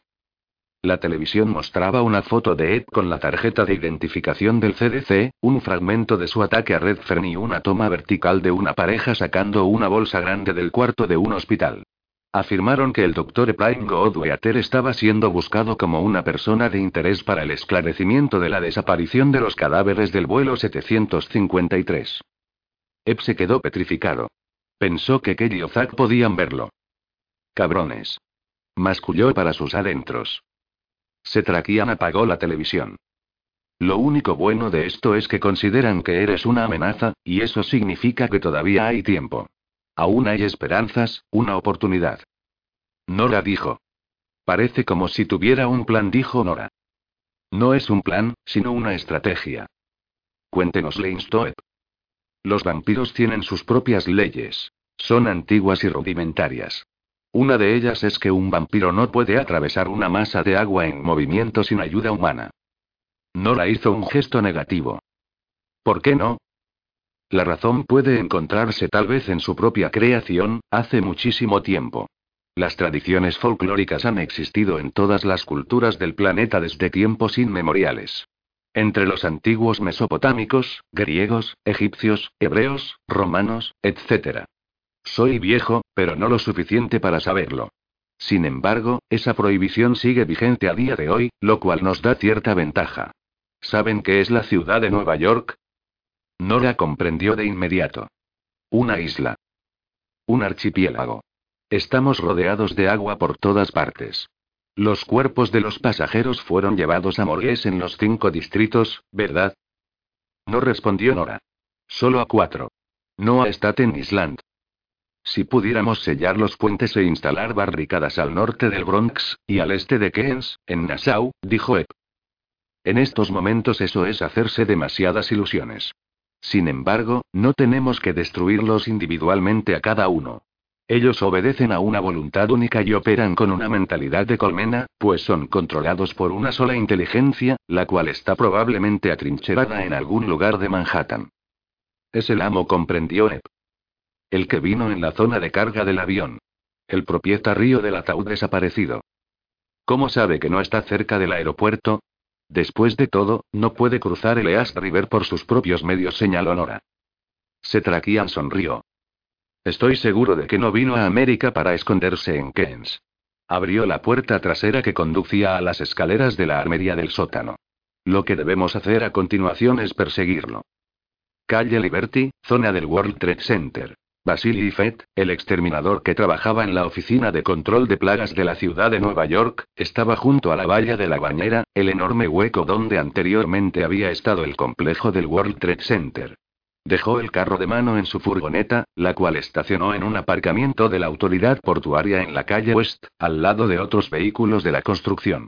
En una mano tenía raticida y ropa liviana para túneles que llevaba en una bolsa deportiva roja y negra marca Puma.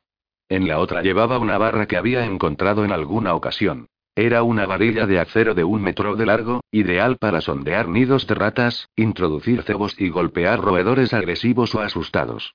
Estaba en la esquina de Churchill y Liberty entre las barreras del lado oeste y las cercas de construcción, en medio de los conos de seguridad anaranjados y blancos ubicados a ambos lados del amplio sendero peatonal. La gente pasaba, dirigiéndose hacia la entrada provisional del metro al otro extremo de la calle. Había una nueva atmósfera de esperanza allí, cálida como el sol pródigo que bendecía ese sector destruido de la ciudad. Los nuevos edificios estaban siendo construidos después de varios años de planificación y excavaciones, y era como si esa terrible herida abierta finalmente estuviera comenzando a sanar. Vasily Fett fue el único en notar las manchas grasosas en los bordes verticales de la acera, así como los excrementos alrededor de las barreras de estacionamiento. Las señales de mordidas en la tapa del cubo de la basura que había en una esquina eran signos evidentes de la presencia de ratas en la superficie. Un albañil lo condujo a la cuenca. Se detuvieron al pie de la estructura de la futura estación WTCPA del metro, que contaría con cinco líneas de trenes y tres andenes subterráneos. Los trenes plateados circulaban al aire libre y avanzaban hacia el fondo de la bañera, en dirección a los andenes temporales. Basili bajó de la camioneta y miró los siete pisos que se levantaban sobre él. Estaba en el lugar donde habían caído las torres, un motivo suficiente para quitarle el aliento. Este es un lugar sagrado, dijo Fett. El albañil tenía un bigote espeso y gris. Llevaba una camisa de franela suelta sobre otra ajustada, ambas untadas de tierra y sudor, vaqueros azules y unos guantes cubiertos de lodo en el cinturón. Su casco estaba lleno de adhesivos. Yo pensaba lo mismo, dijo. Pero ahora no estoy tan seguro. Fed lo miró. ¿Lo dices por las ratas? Claro que sí. Han salido de los túneles durante los últimos días como si hubiéramos encontrado petróleo. Pero ya no. Negó con la cabeza, mirando la capa de cemento fresco en un muro debajo de la calle Besey. 21 metros de hormigón cubiertos con lonas. ¿Y qué más? preguntó Fett. El trabajador se encogió de hombros. Los albañiles suelen ser orgullosos. Construyeron la ciudad de Nueva York, su metro y alcantarillas, cada túnel, muelle, rascacielos y cimientos de puentes. Cada vaso de agua limpia sale del grifo gracias a un albañil. Es un oficio hereditario, y distintas generaciones trabajan juntas en las mismas obras. Es un trabajo sucio pero muy bien hecho. Por lo tanto, el albañil no quería parecer reticente. Todos están acobardados. Mis compañeros desaparecieron. Comenzaron su turno, bajaron a los túneles y nunca regresaron. Nunca más salieron de allí. Trabajamos 24 horas al día y 7 días a la semana, pero ya nadie quiere trabajar de noche. Nadie quiere estar bajo tierra. Y eso que son jóvenes y valientes. Fed miró las aberturas de los túneles, donde las estructuras subterráneas estarían conectadas debajo de la calle Church. Entonces no han continuado con las obras. No han seguido excavando, no desde que la cuenca se hundió. ¿Y todo esto comenzó con las ratas? Por la misma época. Algo se ha apoderado del lugar en los últimos días. El albañil se encogió de hombros y le ofreció un casco de color blanco a Basili. Y yo que creía tener un trabajo sucio. ¿Quién quisiera trabajar atrapando ratas? Basili se puso el casco y sintió que el aire cambiaba cuando se acercó a la entrada del túnel subterráneo. Supongo que soy partidario del glamour. El albañil miró las botas, la bolsa puma y la varilla metálica de Basili. ¿Has hecho esto antes? Tengo que ir donde está la plaga. Debajo hay una ciudad tan grande como la que está en la superficie. ¿Tienes linterna? Espero que sí. ¿Algunos pedazos de pan? Creo hacer bien mi trabajo. Le estrechó la mano al albañil y entró. El túnel era amplio al comienzo, donde había sido reforzado. Dejó atrás la luz del sol, y las lámparas amarillas estaban casi cada nueve metros de distancia. Cuando estuviera terminado, este túnel conectaría la nueva estación PAD con el centro de transportes del WTC, localizado entre las torres 2 y 3, a media manzana de distancia. Se habían construido otros túneles para los sistemas de acueducto, energía y alcantarillado de la ciudad. Siguió internándose más y no pudo dejar de notar el polvo tan fino como el talco que cubría las paredes del túnel original. Era un lugar sagrado, una especie de camposanto, donde cuerpos y edificios habían sido pulverizados y reducidos a átomos. Encontró guaridas, caminos y excrementos, pero no ratas. Inspeccionó las madrigueras con la varilla y escuchó, pero no oyó ningún sonido revelador. La luz de las lámparas finalizaba en un recodo del túnel, y una oscuridad profunda y aterciopelada se anunciaba más adelante. Basili llevaba una lámpara muy potente en la bolsa. Una garriti de color amarillo provista de una agarradera semejante a la de un megáfono, y dos mini maglites. La luz artificial en un ambiente oscuro limita la visión nocturna, pero a Basili le gustaba cazar ratas en ambientes como ese, oscuros y silenciosos. Sacó un monóculo de visión nocturna que fijó a su casco con una correa, y lo colocó sobre su ojo izquierdo. El túnel adquirió una tonalidad verde. No vio nada. A pesar de todas las evidencias que parecían sugerir lo contrario, las ratas se habían ido, como si hubieran sido sacadas de allí. Eso le sorprendió. Era muy difícil erradicar a las ratas. Incluso cuando se elimina su fuente de alimento, pueden pasar semanas pero no días antes de que se note algún cambio.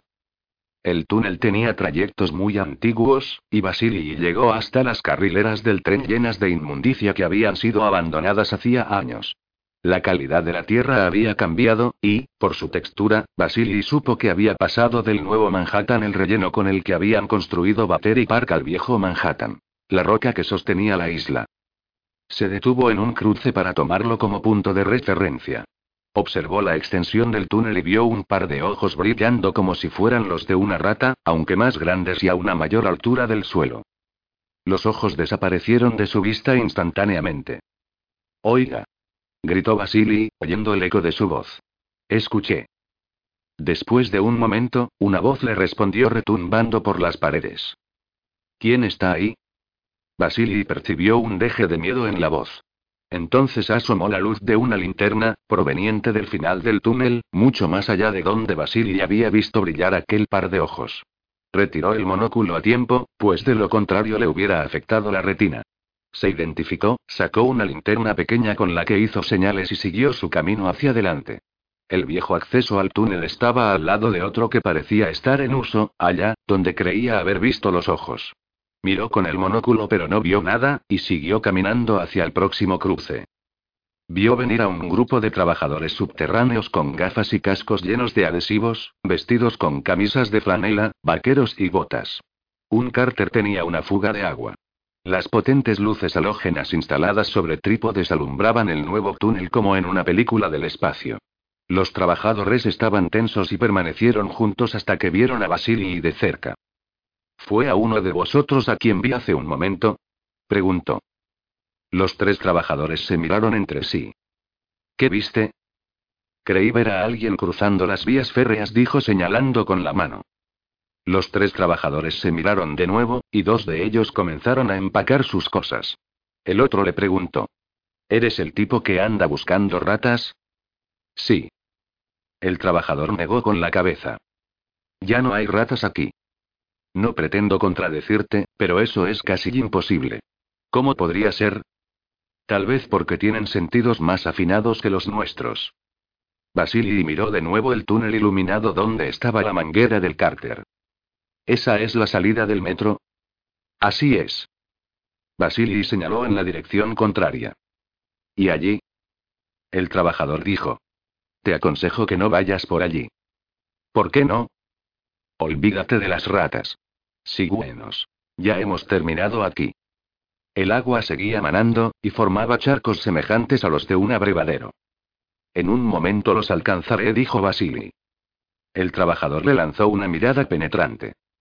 Haz lo que quieras, le dijo, apagando la lámpara y colgándose el morral al hombro antes de dar alcance a sus compañeros. Basili los vio alejarse y la intensidad de las bombillas de sus cascos disminuyó a medida que avanzaron por el túnel, desapareciendo cuando los trabajadores doblaron por un recodo. Escuchó el chirrido producido por las ruedas de un vagón del metro. Era tan cercano que se asustó un poco. Siguió caminando y cruzó la nueva vía, esperando que su visión se adaptara de nuevo a la oscuridad. Encendió su monóculo y todo volvió a ser verde y subterráneo. El eco de sus pisadas se transformó cuando el túnel se hizo más amplio, en un cruce de rieles a cuyo lado había un montón de escombros. Las vigas de acero remachadas se alternaban a intervalos regulares, como las columnas de un salón de baile industrial. Basili vio una caseta de mantenimiento abandonada al lado derecho. Sus paredes derruidas tenían nombres en grafitis toscos, y un dibujo apocalíptico de las torres gemelas en llamas. Uno de ellos decía, Saddam, y otro Gamera. En otra época, un viejo aviso les había advertido a los trabajadores. Cuidado. Trenes en la vía. El aviso estaba en mal estado, y la T y la E habían sido borradas. Alguien había modificado el letrero con cinta aislante y ahora decía. Cuidado ratas en la vía. De hecho, este lugar remoto y olvidado debería haber sido una central de ratas. Basili decidió utilizar luces negras. Sacó una pequeña linterna de su bolsa puma, la encendió, y la bombilla despidió una luz fría y azul en la oscuridad. La orina de los roedores brillaba bajo la luz oscura debido a su contenido bacterial. Inspeccionó las bases de las vigas. Era como un paisaje lunar lleno de basura y porquería resecas. Distinguió unas manchas opacas que parecían de orina, pero no eran recientes. Al menos no hasta que alumbró el bidón oxidado de aceite que estaba a un lado. Alumbró bien y vio que era el charco de orina más grande y brillante que había visto en su vida. Era enorme, y si se comparaba con los que había encontrado antes, este rastro permitiría concluir que la rata tenía casi dos metros de extensión. Sin embargo, eran de un animal más grande, posiblemente de una persona. El goteo del agua sobre las vías antiguas resonaba en los túneles casi fríos. Basili percibió algo, un movimiento distante, o tal vez estaba comenzando a sugestionarse. Retiró la luz negra y examinó el lugar con su monóculo. Detrás de uno de los refuerzos de acero volvió a ver un par de ojos brillantes acechándolo en la oscuridad. No sabía a qué distancia estaban. Su percepción de la profundidad era limitada, debido al patrón geométrico de los rieles simétricos. Esta vez no dijo hola ni nada, y más bien apretó la varilla con fuerza. Los vagabundos con los que solía toparse casi nunca eran agresivos, pero él sintió que esta ocasión era diferente. Todo gracias a su sexto sentido de exterminador, a su capacidad para detectar infestaciones de ratas. Sin saber por qué, Basili se sintió superado en número. Sacó su potente lámpara y observó la recámara. Antes de retirarse, sacó una caja de polvo de rastreo y roció una buena cantidad de raticida. El efecto del polvo era más lento que el de los cebos sólidos, pero mucho más eficaz. Tenía la ventaja adicional de mostrar las huellas de los roedores, permitiendo descubrir sus nidos con mayor facilidad. Basili vació tres cartones, se dio la vuelta con la lámpara y regresó por los túneles. Llegó a unas vías en uso que tenían un riel adicional, y vio el cárter y la manguera larga. En un momento sintió que el viento cambiaba en el túnel, y se dio la vuelta para mirar la curva iluminada detrás de él. Retrocedió rápidamente y se agarró del muro. El ruido era ensordecedor. El tren avanzó con velocidad y Basili vio las caras de los pasajeros en las ventanas antes de taparse los ojos para evitar la nube de arena y polvo. Siguió las vías férreas y vio un andén iluminado. Subió con la bolsa y la varilla, y se detuvo en un andén semivacío, al lado de un cartel que decía, si ve algo, diga algo. Subió las escaleras del entresuelo, pasó el torniquete y llegó de nuevo a la calle bañada por los tibios rayos del sol. Se dirigió a una valla cercana y se encontró de nuevo frente a la construcción del World Trade Center. Encendió un cigarrillo con su encendedor cipo e inhaló el humo para alejar el miedo que había sentido debajo de las calles. Caminó y vio dos avisos hechos a mano pegados a la cerca. Mostraban las fotografías escaneadas de dos trabajadores, uno de ellos con su casco y con la cara sucia. Las letras azules sobre ambas fotos decían. Desaparecido. Interludio final Las ruinas. La mayoría de los fugitivos fueron capturados y ejecutados en los días posteriores al amotinamiento de Treblinka. Sin embargo, Setrakian sobrevivió en el bosque, hasta donde llegaba el hedor del campo de concentración.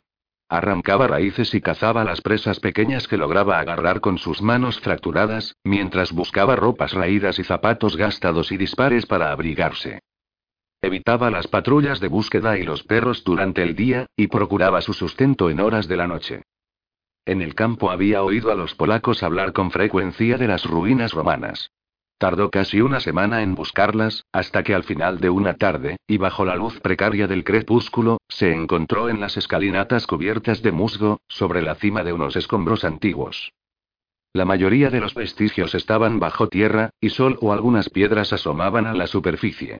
Una columna alta sobresalía por encima de un montículo de piedras. Reconoció algunas letras, pero casi todas se habían borrado hacía tanto tiempo que era imposible descifrar su significado. También era imposible permanecer a la entrada de las oscuras catacumbas sin sentir un escalofrío. Abraham estaba seguro. La guarida de Sardú estaba allí abajo. Él lo sabía. El miedo se apoderó de él, y sintió un vacío ardiente propagándose por su pecho. No obstante, su determinación era más fuerte que esta sensación, pues sabía que su misión era encontrar a esa cosa hambrienta, matarla e impedir que siguiera cobrándose más víctimas. La rebelión en el campo de concentración había alterado sus planes, después de dos meses de buscar el pedazo de roble blanco, pero no su deseo de venganza. Aunque había mucha injusticia en el mundo, él podía hacer lo correcto. Eso le daría un significado a su existencia, y ahora se disponía a cumplir esa misión. Labró una estaca rudimentaria con un canto de piedra, utilizando la rama más dura que pudo encontrar. No era de roble blanco, pero le serviría para su propósito. Lo hizo con sus dedos destrozados, y sus manos doloridas quedaron estropeadas para siempre. Sus pisadas resonaban en la recámara de piedra que formaba la catacumba. El techo era muy bajo, lo cual era sorprendente, dada la desproporcionada estatura de la cosa, y las raíces se habían filtrado por las piedras que sostenían precariamente la estructura. La primera cámara conducía a una segunda y, asombrosamente, a una tercera. Cada una era más pequeña que la anterior. Setrakian no tenía con qué alumbrar sus pasos, pero los resquicios de la derruida edificación permitían que algunos rayos de luz crepuscular se filtraran en la oscuridad. Avanzó con cautela por las cámaras, y se sintió sobresaltado por estar próximo a cometer un asesinato. Su rudimentaria estaca parecía un arma completamente inadecuada para combatir a la cosa hambrienta en la oscuridad, y sobre todo con sus manos fracturadas. ¿Qué estaba haciendo? ¿Cómo iba a matar a ese monstruo? Una ácida oleada de miedo le quemó la garganta cuando entró en el último recinto, y ese reflujo aquejaría a Setrakian por el resto de su vida. El lugar estaba vacío, pero, allá en el centro, Setrakian vio con claridad la silueta de un ataúd en el piso de tierra. Era una caja enorme, de dos metros y medio de largo por uno de ancho, y 90 centímetros de altura, que solo las manos de una cosa adoptada de una voluntad monstruosa podrían sacar de allí. Escuchó unos pasos arrastrándose detrás de él. Setrakian se estremeció, blandiendo la estaca de madera, atrapado en el interior de la cámara donde moraba la cosa. La bestia había entrado a resguardarse, y había encontrado a una presa merodeando en el lugar donde dormía. Aquellos pasos fueron antecedidos por una sombra sumamente tenue. Sin embargo, no fue la cosa la que apareció por el muro de piedra para amenazar a Setrakian, sino un hombre de estatura normal. Un oficial alemán, con el uniforme sucio y hecho jirones. Tenía los ojos rojos y aguados, llenos de un hambre convertida casi en un dolor maníaco. Setrakian lo reconoció. Era Dieter Zimmer, un oficial joven no mucho mayor que él, un verdadero sádico, un verdugo de las barracas que se jactaba de tener que limpiar sus botas todas las noches para retirar las gotas de sangre judía. Y ahora estaba sediento de la sangre de Setrakian o de cualquier otra hasta hartarse de ella. Setrakian no se dejaría capturar tan fácilmente. Ya había escapado del campo, estaba decidido a no rendirse después de soportar aquel infierno, y esta vez no iba a sucumbir a la voluntad nefasta de aquella maldita cosa nazi. Se abalanzó sobre él, sujetando la estaca con fuerza, pero la cosa fue más rápida de lo que había esperado. Se la arrebató de sus manos inservibles, rompiéndole los huesos del brazo, y arrojando la vara a un lado mientras Setraquian se desplomaba contra uno de los muros de piedra. La cosa avanzó hacia él resollando de placer. Abraham retrocedió, comprendió que estaba en el centro de la marca rectangular del ataúd, y se lanzó contra la cosa con una fuerza inexplicable, golpeándola duramente contra la pared. Las partículas de tierra se desmoronaron de las paredes. La cosa intentó sujetarlo por la cabeza, pero Setrakian volvió al ataque, golpeando al demonio en el mentón con su brazo fracturado, y echándole la cabeza hacia arriba de tal manera que no pudiera sacar el aguijón para beber su sangre. La cosa recobró el equilibrio y empujó a Setrakian, quien cayó cerca de su estaca. La agarró, pero la cosa sonrió, lista para arrebatársela de nuevo. Setrakian la clavó debajo de un muro de piedra y la cosa empezó a abrir la boca. De repente, las piedras cedieron y el muro de la entrada de la cámara se derrumbó instantes después de que Setrakian lograra salir arrastrándose. El estruendo duró unos cuantos segundos y la cámara se llenó de polvo, ahogando la poca luz disponible. Setrakian se arrastró sobre las piedras y una mano lo agarró con fuerza. La nube de polvo se dispersó ligeramente. Setrakian vio que una roca le había aplastado la cabeza a la cosa, desde el cráneo hasta la mandíbula, y que, no obstante, seguía moviéndose. Su corazón oscuro o lo que fuera seguía palpitando con ansia. Setrakian le pateó el brazo, logró desprenderse y la roca se movió. La parte superior de la cabeza estaba partida en dos, con el cráneo ligeramente agrietado, como un huevo hervido. Setrakian se agarró la pierna y se arrastró apoyado en su brazo indemne.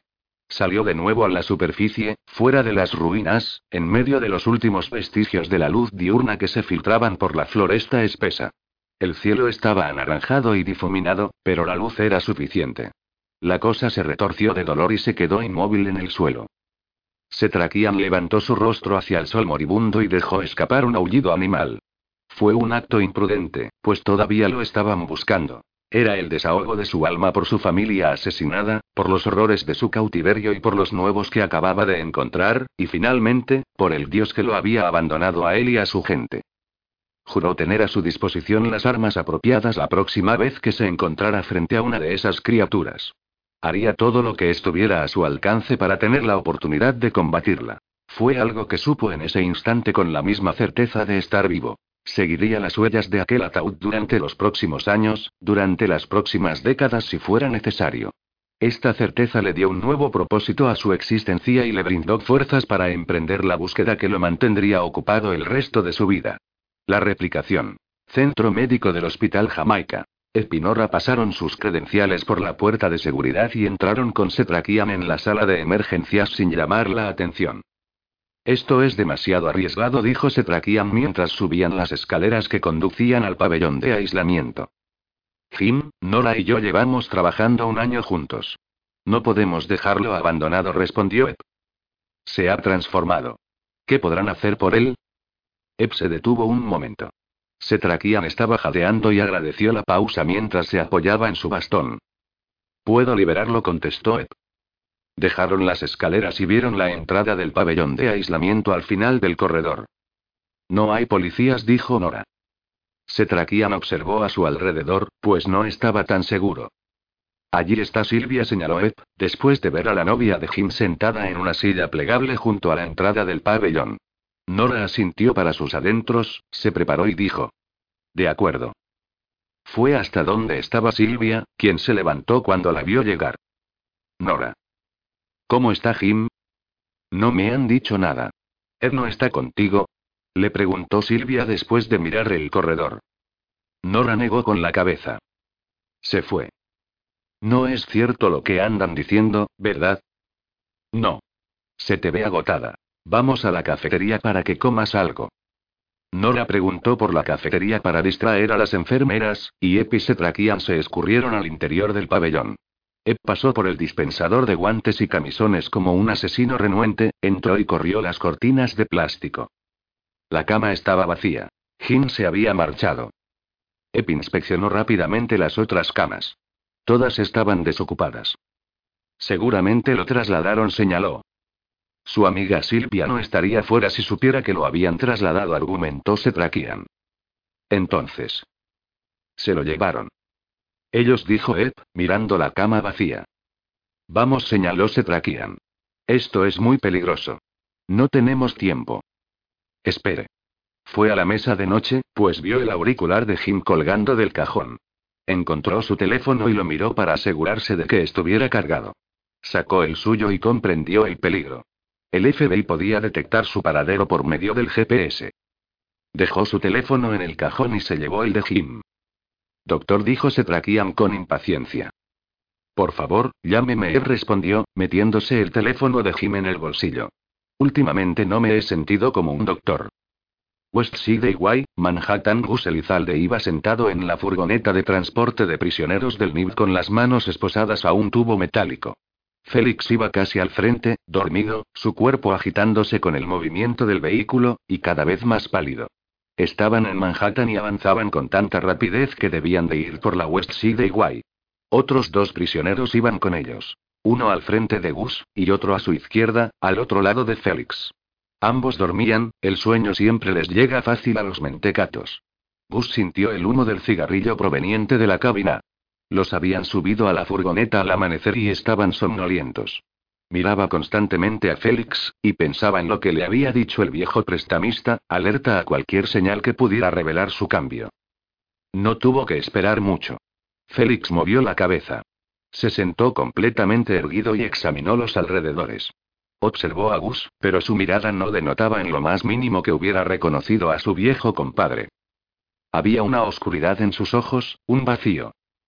El estruendo de una bocina despertó al tipo que iba al lado de Gus. Mierda, dijo, sacudiéndose las esposas que tenía detrás. ¿A dónde diablos vamos? Gus no respondió. El tipo miró a Félix, quien tampoco le quitaba la vista de encima, y pateó a Félix en el pie. Te he preguntado que a dónde demonios vamos. Félix lo observó con una mirada vacía, casi estupidizada. Abrió la boca como para responder y su aguijón salió, atravesándole la garganta al prisionero indefenso, quien solo alcanzó a darle una patada. Gus se sintió atrapado y comenzó a gritar, y a dar puños y patadas, despertando al prisionero que iba dormido. Todos empezaron a gritar y a darle patadas a la furgoneta para llamar la atención de los policías, pues el prisionero atacado pareció perder el conocimiento. Mientras tanto, el aguijón de Félix se hacía tan rojo como la sangre. La división que había entre la zona de los prisioneros y la cabina se abrió. Un policía con casco abrió la pequeña ventanilla y los amenazó. Maldita sea. Callaos, o, de lo contrario, os. Gus vio que Félix se estaba alimentando del otro prisionero. Su apéndice inflamado se dilató y se contrajo poco después. La sangre brotó del cuello de la víctima y se escurrió por el cuello de Félix. El policía les gritó y se dio la vuelta. ¿Qué sucede? Preguntó el conductor, tratando de mirar hacia atrás. Félix disparó su aguijón y lo hundió en la garganta del conductor. Un grito salió de la cabina y la furgoneta perdió el control. Gus alcanzó a agarrarse con sus dedos del riel, y por poco se fractura las muñecas, pues la furgoneta se sacudió con fuerza antes de darse un golpe en un costado. El vehículo siguió descontrolado antes de chocar contra la barrera de seguridad de la autopista. Rebotó y dio varias vueltas antes de quedar inmóvil. Bus cayó sobre uno de los costados, y el prisionero que estaba al frente gritó de dolor y de miedo con sus brazos fracturados. El pestillo que mantenía a Félix sujetado a la barra se rompió, y su aguijón colgaba y se retorcía como un cable de alta tensión rezumando sangre. Entornó sus ojos muertos y miró a Gus. Gus sacó sus esposas del poste al ver que éste se había partido y pateó la puerta hasta abrirla. Bajó a un lado de la autopista y los oídos le zumbaron como si hubiera acabado de explotar una bomba. Seguía con las manos esposadas a sus espaldas y los autos comenzaban a detenerse para contemplar el accidente. Se puso en cuclillas y pasó rápidamente sus muñecas por debajo de los pies para que sus brazos quedaran delante. Le lanzó una mirada a la furgoneta, calculando el momento en que Félix saldría a perseguirlo. Luego escuchó un grito. Miró a su alrededor en busca de un arma, y tuvo que conformarse con el tapacubos abollado de una de las ruedas, que usó como escudo para acercarse a la puerta abierta de la furgoneta volcada. Allí estaba Félix, alimentándose del prisionero aterrorizado y amarrado al tubo de las esposas. Gus maldijo, asqueado por lo que acababa de ver. Félix disparó su aguijón. Gus levantó el tapacubos, esquivando el golpe con el protector metálico antes de que éste saliera rodando por la autopista. Félix se quedó inmóvil y Gus intentó reponerse. Miró el sol, suspendido allá en lo alto, entre dos edificios al otro lado del Hudson, rojo como la sangre. La sangre que anuncia el ocaso. Félix se ocultó en la furgoneta esperando a que oscureciera. En tres minutos estaría libre. Gus miró consternado a su alrededor buscando con qué defenderse.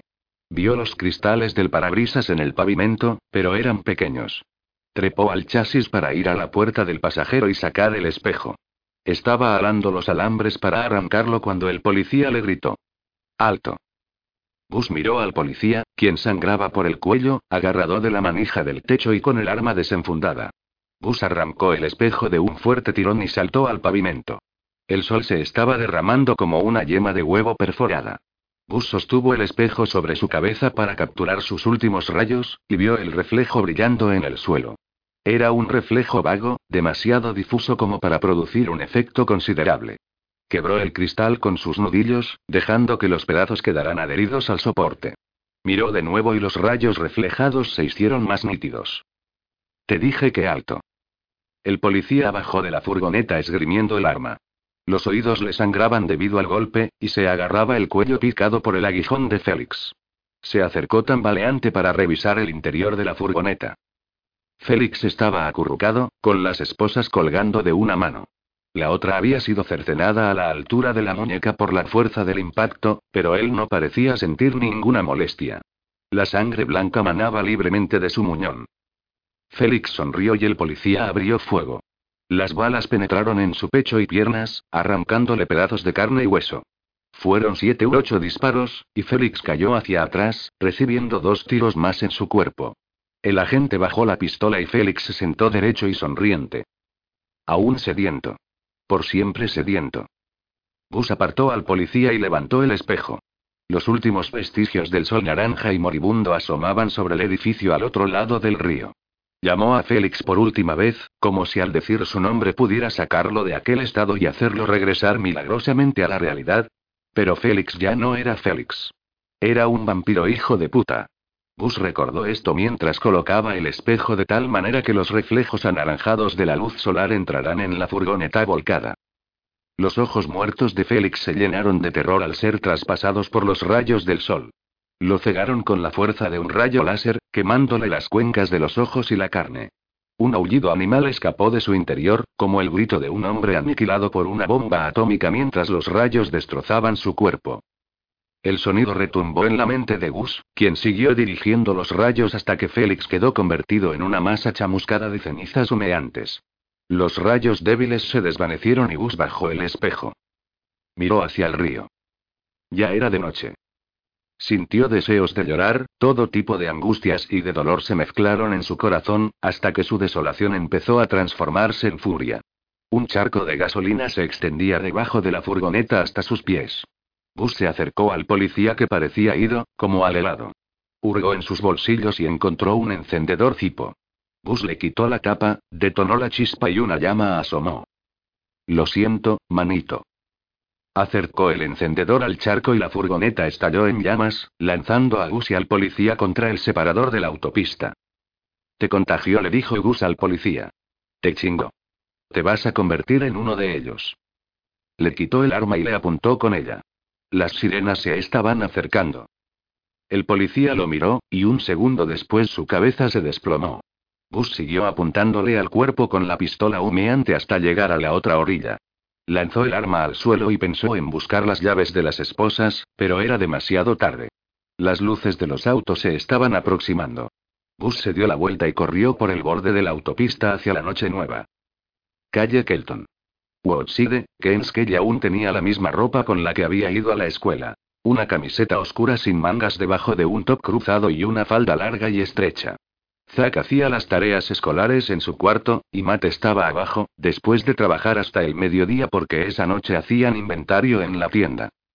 La noticia que habían pasado sobre Ep en la televisión la había dejado anonadada, y no tenía manera de comunicarse con él por teléfono.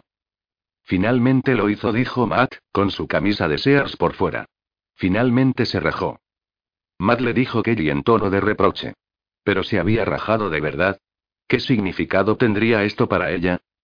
Delirios de grandeza por parte de un gran cazador de virus, continuó Matt.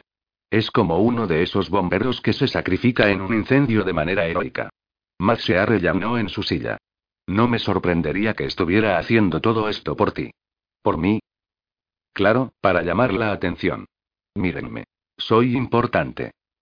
Ella negó enfáticamente con la cabeza, como si él le estuviera haciendo perder el tiempo. Algunas veces le molestaba que Matt se equivocara tanto con las personas. El timbre sonó y Kelly dejó de caminar con nerviosismo. Matt se puso de pie, pero Kelly se adelantó y abrió la puerta. Era Ed, acompañado de Nora Martínez y de un anciano con un abrigo largo de tweed. ¿Qué estás haciendo aquí? Le preguntó Kelly, mirando hacia ambos lados de la calle. Ep entró. Vine a ver a Zack, y a explicarle. Él no lo sabe. Ed miró alrededor, ignorando por completo a Matt, quien estaba frente a él. ¿Está haciendo las tareas en su computador? Sí, respondió Kelly. Lo sabrá cuando navegue en Internet. Ed subió las escaleras de dos en dos. Nora permaneció en la puerta con Kelly. Se sentía completamente incómoda y le dijo. Disculpe por irrumpir de esta manera. Kelly negó suavemente con la cabeza, en un leve gesto de aprobación. Sabía que había algo entre ella y Ep. El último lugar de la tierra donde Nora querría estar era en la casa de Kelly Godweater. Kelly reparó en el anciano que llevaba el bastón con cabeza de lobo. ¿Qué está sucediendo? Supongo que usted es la ex esposa del doctor Godweater. Setrakian le ofreció su mano con la cortesía propia de las generaciones ya desaparecidas. Abraham Setrakian. Es un placer conocerla. El gusto es mío, respondió Kelly, sorprendida y dirigiéndole una mirada de incertidumbre a Matt. Él necesitaba hablar con ustedes y explicarles, dijo Nora. ¿Esta visita repentina no nos convierte en cómplices criminales o algo así? preguntó Matt. Kelly tuvo que contrarrestar la rudeza de Matt. ¿Le gustaría tomar algo? Le preguntó a Setrakian. ¿Un poco de agua? Cielos, exclamó Matt, ¿podrían caernos 20 años de cárcel por ese vaso de agua? Eb se acomodó en el borde de la cama de Zack, quien estaba sentado en su escritorio. Estoy en medio de algo que realmente no entiendo, le dijo, pero quería contártelo personalmente.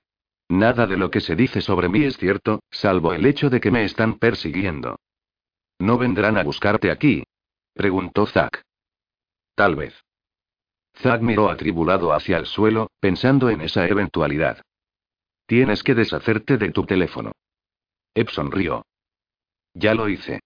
Le dio una palmadita en el hombro a su hijo cómplice y vio que tenía la cámara de vídeo que le había regalado en Navidad a un lado del computador. ¿Todavía estás trabajando en esa película con tus amigos? Sí, ya la estamos editando. Eb tomó la cámara, tan pequeña y liviana que le cupo en el bolsillo. ¿Podrías prestármela unos días? Zack asintió. Papá, es por el eclipse que las personas se están convirtiendo en zombies. Ed reaccionó sorprendido, pues comprendió que la verdad no era mucho más plausible que eso. Intentó ver las cosas desde el punto de vista de un niño muy perceptivo y sensible. Y de la reservada profundidad de sus sentimientos afloró algo que no admitía dilación. Se levantó y abrazó a su hijo. Fue un momento extraño, frágil y hermoso, entre un padre y un hijo. Eb lo sintió con una claridad absoluta. Le acarició el cabello y no hubo nada más que decir. Kelly y Matt estaban hablando en voz baja en la cocina, después de dejar a Nora y a Setrakian en el patio de invierno. Abraham tenía las manos en los bolsillos y miraba distraído los tonos que adquiere el cielo en las primeras horas de la noche, la tercera desde que había aterrizado el avión maldito. Nora sintió su impaciencia y dijo, él, MMM, él tiene muchos problemas con su familia. Desde el divorcio. Setrakian movió los dedos en el pequeño bolsillo de su chaleco, tanteando su caja de pastillas de nitroglicerina, que hacían que su corazón latiera con regularidad, aunque no con vigor. ¿Cuántos latidos le restarían? Esperaba que los suficientes para poder concluir su misión. No tengo hijos, comentó. Mi esposa Ana falleció hace 17 años, y no fuimos bendecidos. Usted pensará que el dolor por la falta de hijos desaparece con el tiempo, cuando en realidad se agudiza con la edad. Tuve mucho para enseñar, pero no discípulos. Nora miró su bastón, recostado contra la pared cerca de su silla. ¿Dónde lo halló? ¿Se refiere a cómo descubrí su existencia? Sí, y también me gustaría saber por qué se ha dedicado a esto durante todos estos años. Él permaneció un momento en silencio, apelando a sus recuerdos. En esa época yo era joven. Estuve encerrado involuntariamente en la Polonia ocupada durante la Segunda Guerra Mundial. En un pequeño campo al noreste de Varsovia, llamado Treblinka. Nora permaneció tan inmóvil como el anciano. En un campo de concentración. No, en un campo de exterminio. Son criaturas brutales, más que cualquier predador que uno tenga la desgracia de encontrar en este mundo. Oportunistas que se aprovechan de los jóvenes y los débiles. En el campo, mis compañeros prisioneros y yo éramos sin saberlo un festín servido ante él. Él. Sí, el amo. La forma en que pronunció esa palabra aterrorizó a Nora. ¿Se refiere a un alemán? ¿A un nazi? No, él no tiene ninguna filiación. No es leal a nadie ni a nada, pues no pertenece a ningún país. Deambula por donde quiere y se alimenta donde encuentra comida. El campo era para él como una venta de remate. Éramos presas fáciles. Pero, sobrevivió. No podría habérselo contado a alguien. ¿Quién habría creído en los delirios de un hombre convertido en una piltrafa? Tardé semanas en aceptar lo que está usted procesando ahora. Fui testigo presencial de esa atrocidad, que está más allá de lo que la mente puede aceptar, y preferí no ser tildado de loco. Si su fuente de alimento desaparecía, el amo simplemente se iba a otro lugar. Y, en aquel campo, me hice un juramento que nunca he olvidado. Durante muchos años le seguí el rastro al amo. Alrededor de Europa Central y los Balcanes, a través de Rusia y de Asia Central. Durante tres décadas. En ciertas ocasiones llegué a pisarle los talones, pero nunca pude agarrarlo. Fui profesor en la Universidad de Viena, donde pude investigar sobre las tradiciones folclóricas centroeuropeas. Acumulé libros, armas e instrumentos mientras me preparaba para encontrarme de nuevo con él. Es una oportunidad que he esperado durante más de 60 años. Pero, ¿quién es él? Tiene muchas llenas. Actualmente se ha encarnado en el cuerpo de un noble polaco llamado Józef Sardú, quien desapareció durante una excursión de cacería en el norte de Rumanía, en la primavera de 1873. 1873. Sardú era un gigante. Medía casi dos metros de estatura aunque era todavía un joven. Era tan alto que sus músculos no podían sostener sus huesos largos y pesados. Se decía que los bolsillos de sus pantalones eran del tamaño de costales de nabos. Y para apoyarse utilizaba un bastón cuya empuñadura tenía el símbolo heráldico de la familia. Nora miró de nuevo el enorme bastón de Setrakian y su empuñadura de plata. Abrió los ojos de par en par. La cabeza de un lobo. Los restos de sus familiares fueron encontrados muchos años después, al igual que el diario del joven Josef. En este, refirió de manera detallada que el grupo de familiares había sido perseguido por un predador desconocido que los raptó y mató uno por uno.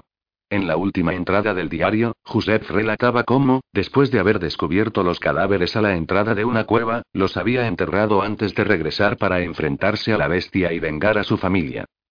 Nora no despegaba los ojos de la cabeza del lobo. ¿Cómo lo consiguió? Le compré este bastón a un coleccionista de amberes, en el verano de 1967. Sardu regresó finalmente a la propiedad de su familia en Polonia varias semanas después, solo y muy cambiado. Llevaba su bastón, pero ya no se apoyaba en él, y con el tiempo dejó de utilizarlo. No solo se había curado aparentemente del dolor que le producía su gigantismo, sino que comenzaron a circular rumores sobre su gran fortaleza. Los aldeanos empezaron a desaparecer, se dijo que la aldea había recibido una maldición, y finalmente fue abandonada. La casa de Sardu quedó en ruinas y el joven nunca volvió a ser visto. Nora midió mentalmente el tamaño del bastón. ¿Ya era así de alto a los 15 años? Sí, y seguía creciendo. El ataúd tenía por lo menos dos metros y medio por uno. Setrakian asintió con solemnidad.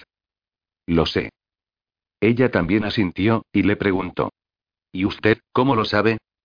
Lo vi en una ocasión. O al menos, las marcas que dejó en el suelo. Hace mucho tiempo ya. Kelly estaba sentada frente a Ep en la pequeña cocina. Tenía el cabello más claro y corto. Más ejecutivo, más maternal quizá. Puso la mano en un borde del mostrador y él notó las pequeñas cortadas de papel que tenía en los nudillos, un legado de su oficio de maestra. Ella le había pasado una caja de leche del refrigerador. ¿Todavía compras leche entera? Le preguntó él. A Zeta le gusta. Quiere ser como su padre. Ed bebió un poco. La leche lo refrescó, pero no lo sació como de costumbre. Vio a Matt sentado en una silla al otro lado del corredor, fingiendo no mirar hacia ellos.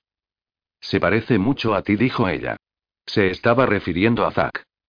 Lo sé, comentó Ep. Cuanto más crece, más obsesivo, terco, exigente y brillante se vuelve. Es algo muy difícil para un niño de 11 años. Ella esbozó una amplia sonrisa. Creo que recibí una maldición de por vida. Ep también sonrió. Fue una reacción extraña, un ejercicio que sus músculos faciales no habían hecho en varios días. Mira, dijo él. No tengo mucho tiempo. Yo solo, quiero que las cosas estén bien entre los dos, o que al menos sean aceptables. Sé que todo ese lío de la custodia nos afectó. Me alegro que haya terminado. No vine a darte un sermón. Simplemente, creo que es un buen momento para despejar el ambiente. Kelly estaba sorprendida, sin saber qué decir. No tienes que decir nada, yo solo. No le interrumpió ella. Quiero decirte algo. Lo siento. Nunca sabrás cuánto lo siento. Te pido disculpas por la forma en que terminaron las cosas. De verdad. Sé que nunca quisiste esto. Sé que hiciste todo lo que estuvo a tu alcance para que estuviéramos juntos, simplemente por el bien de Z. Por supuesto. Solo que yo, no podía hacerlo. Realmente no podía. Me estabas chupando la vida, Ep. Además, yo también, querría hacerte daño. Lo hice y lo reconozco. Y separarme fue la única forma en que podía hacértelo. Él suspiró con fuerza. Kelly estaba reconociendo finalmente algo que él siempre había sabido, pero él no cantó victoria por eso. Sabes que necesito a Zack. Z es, creo que yo no podría existir sin él.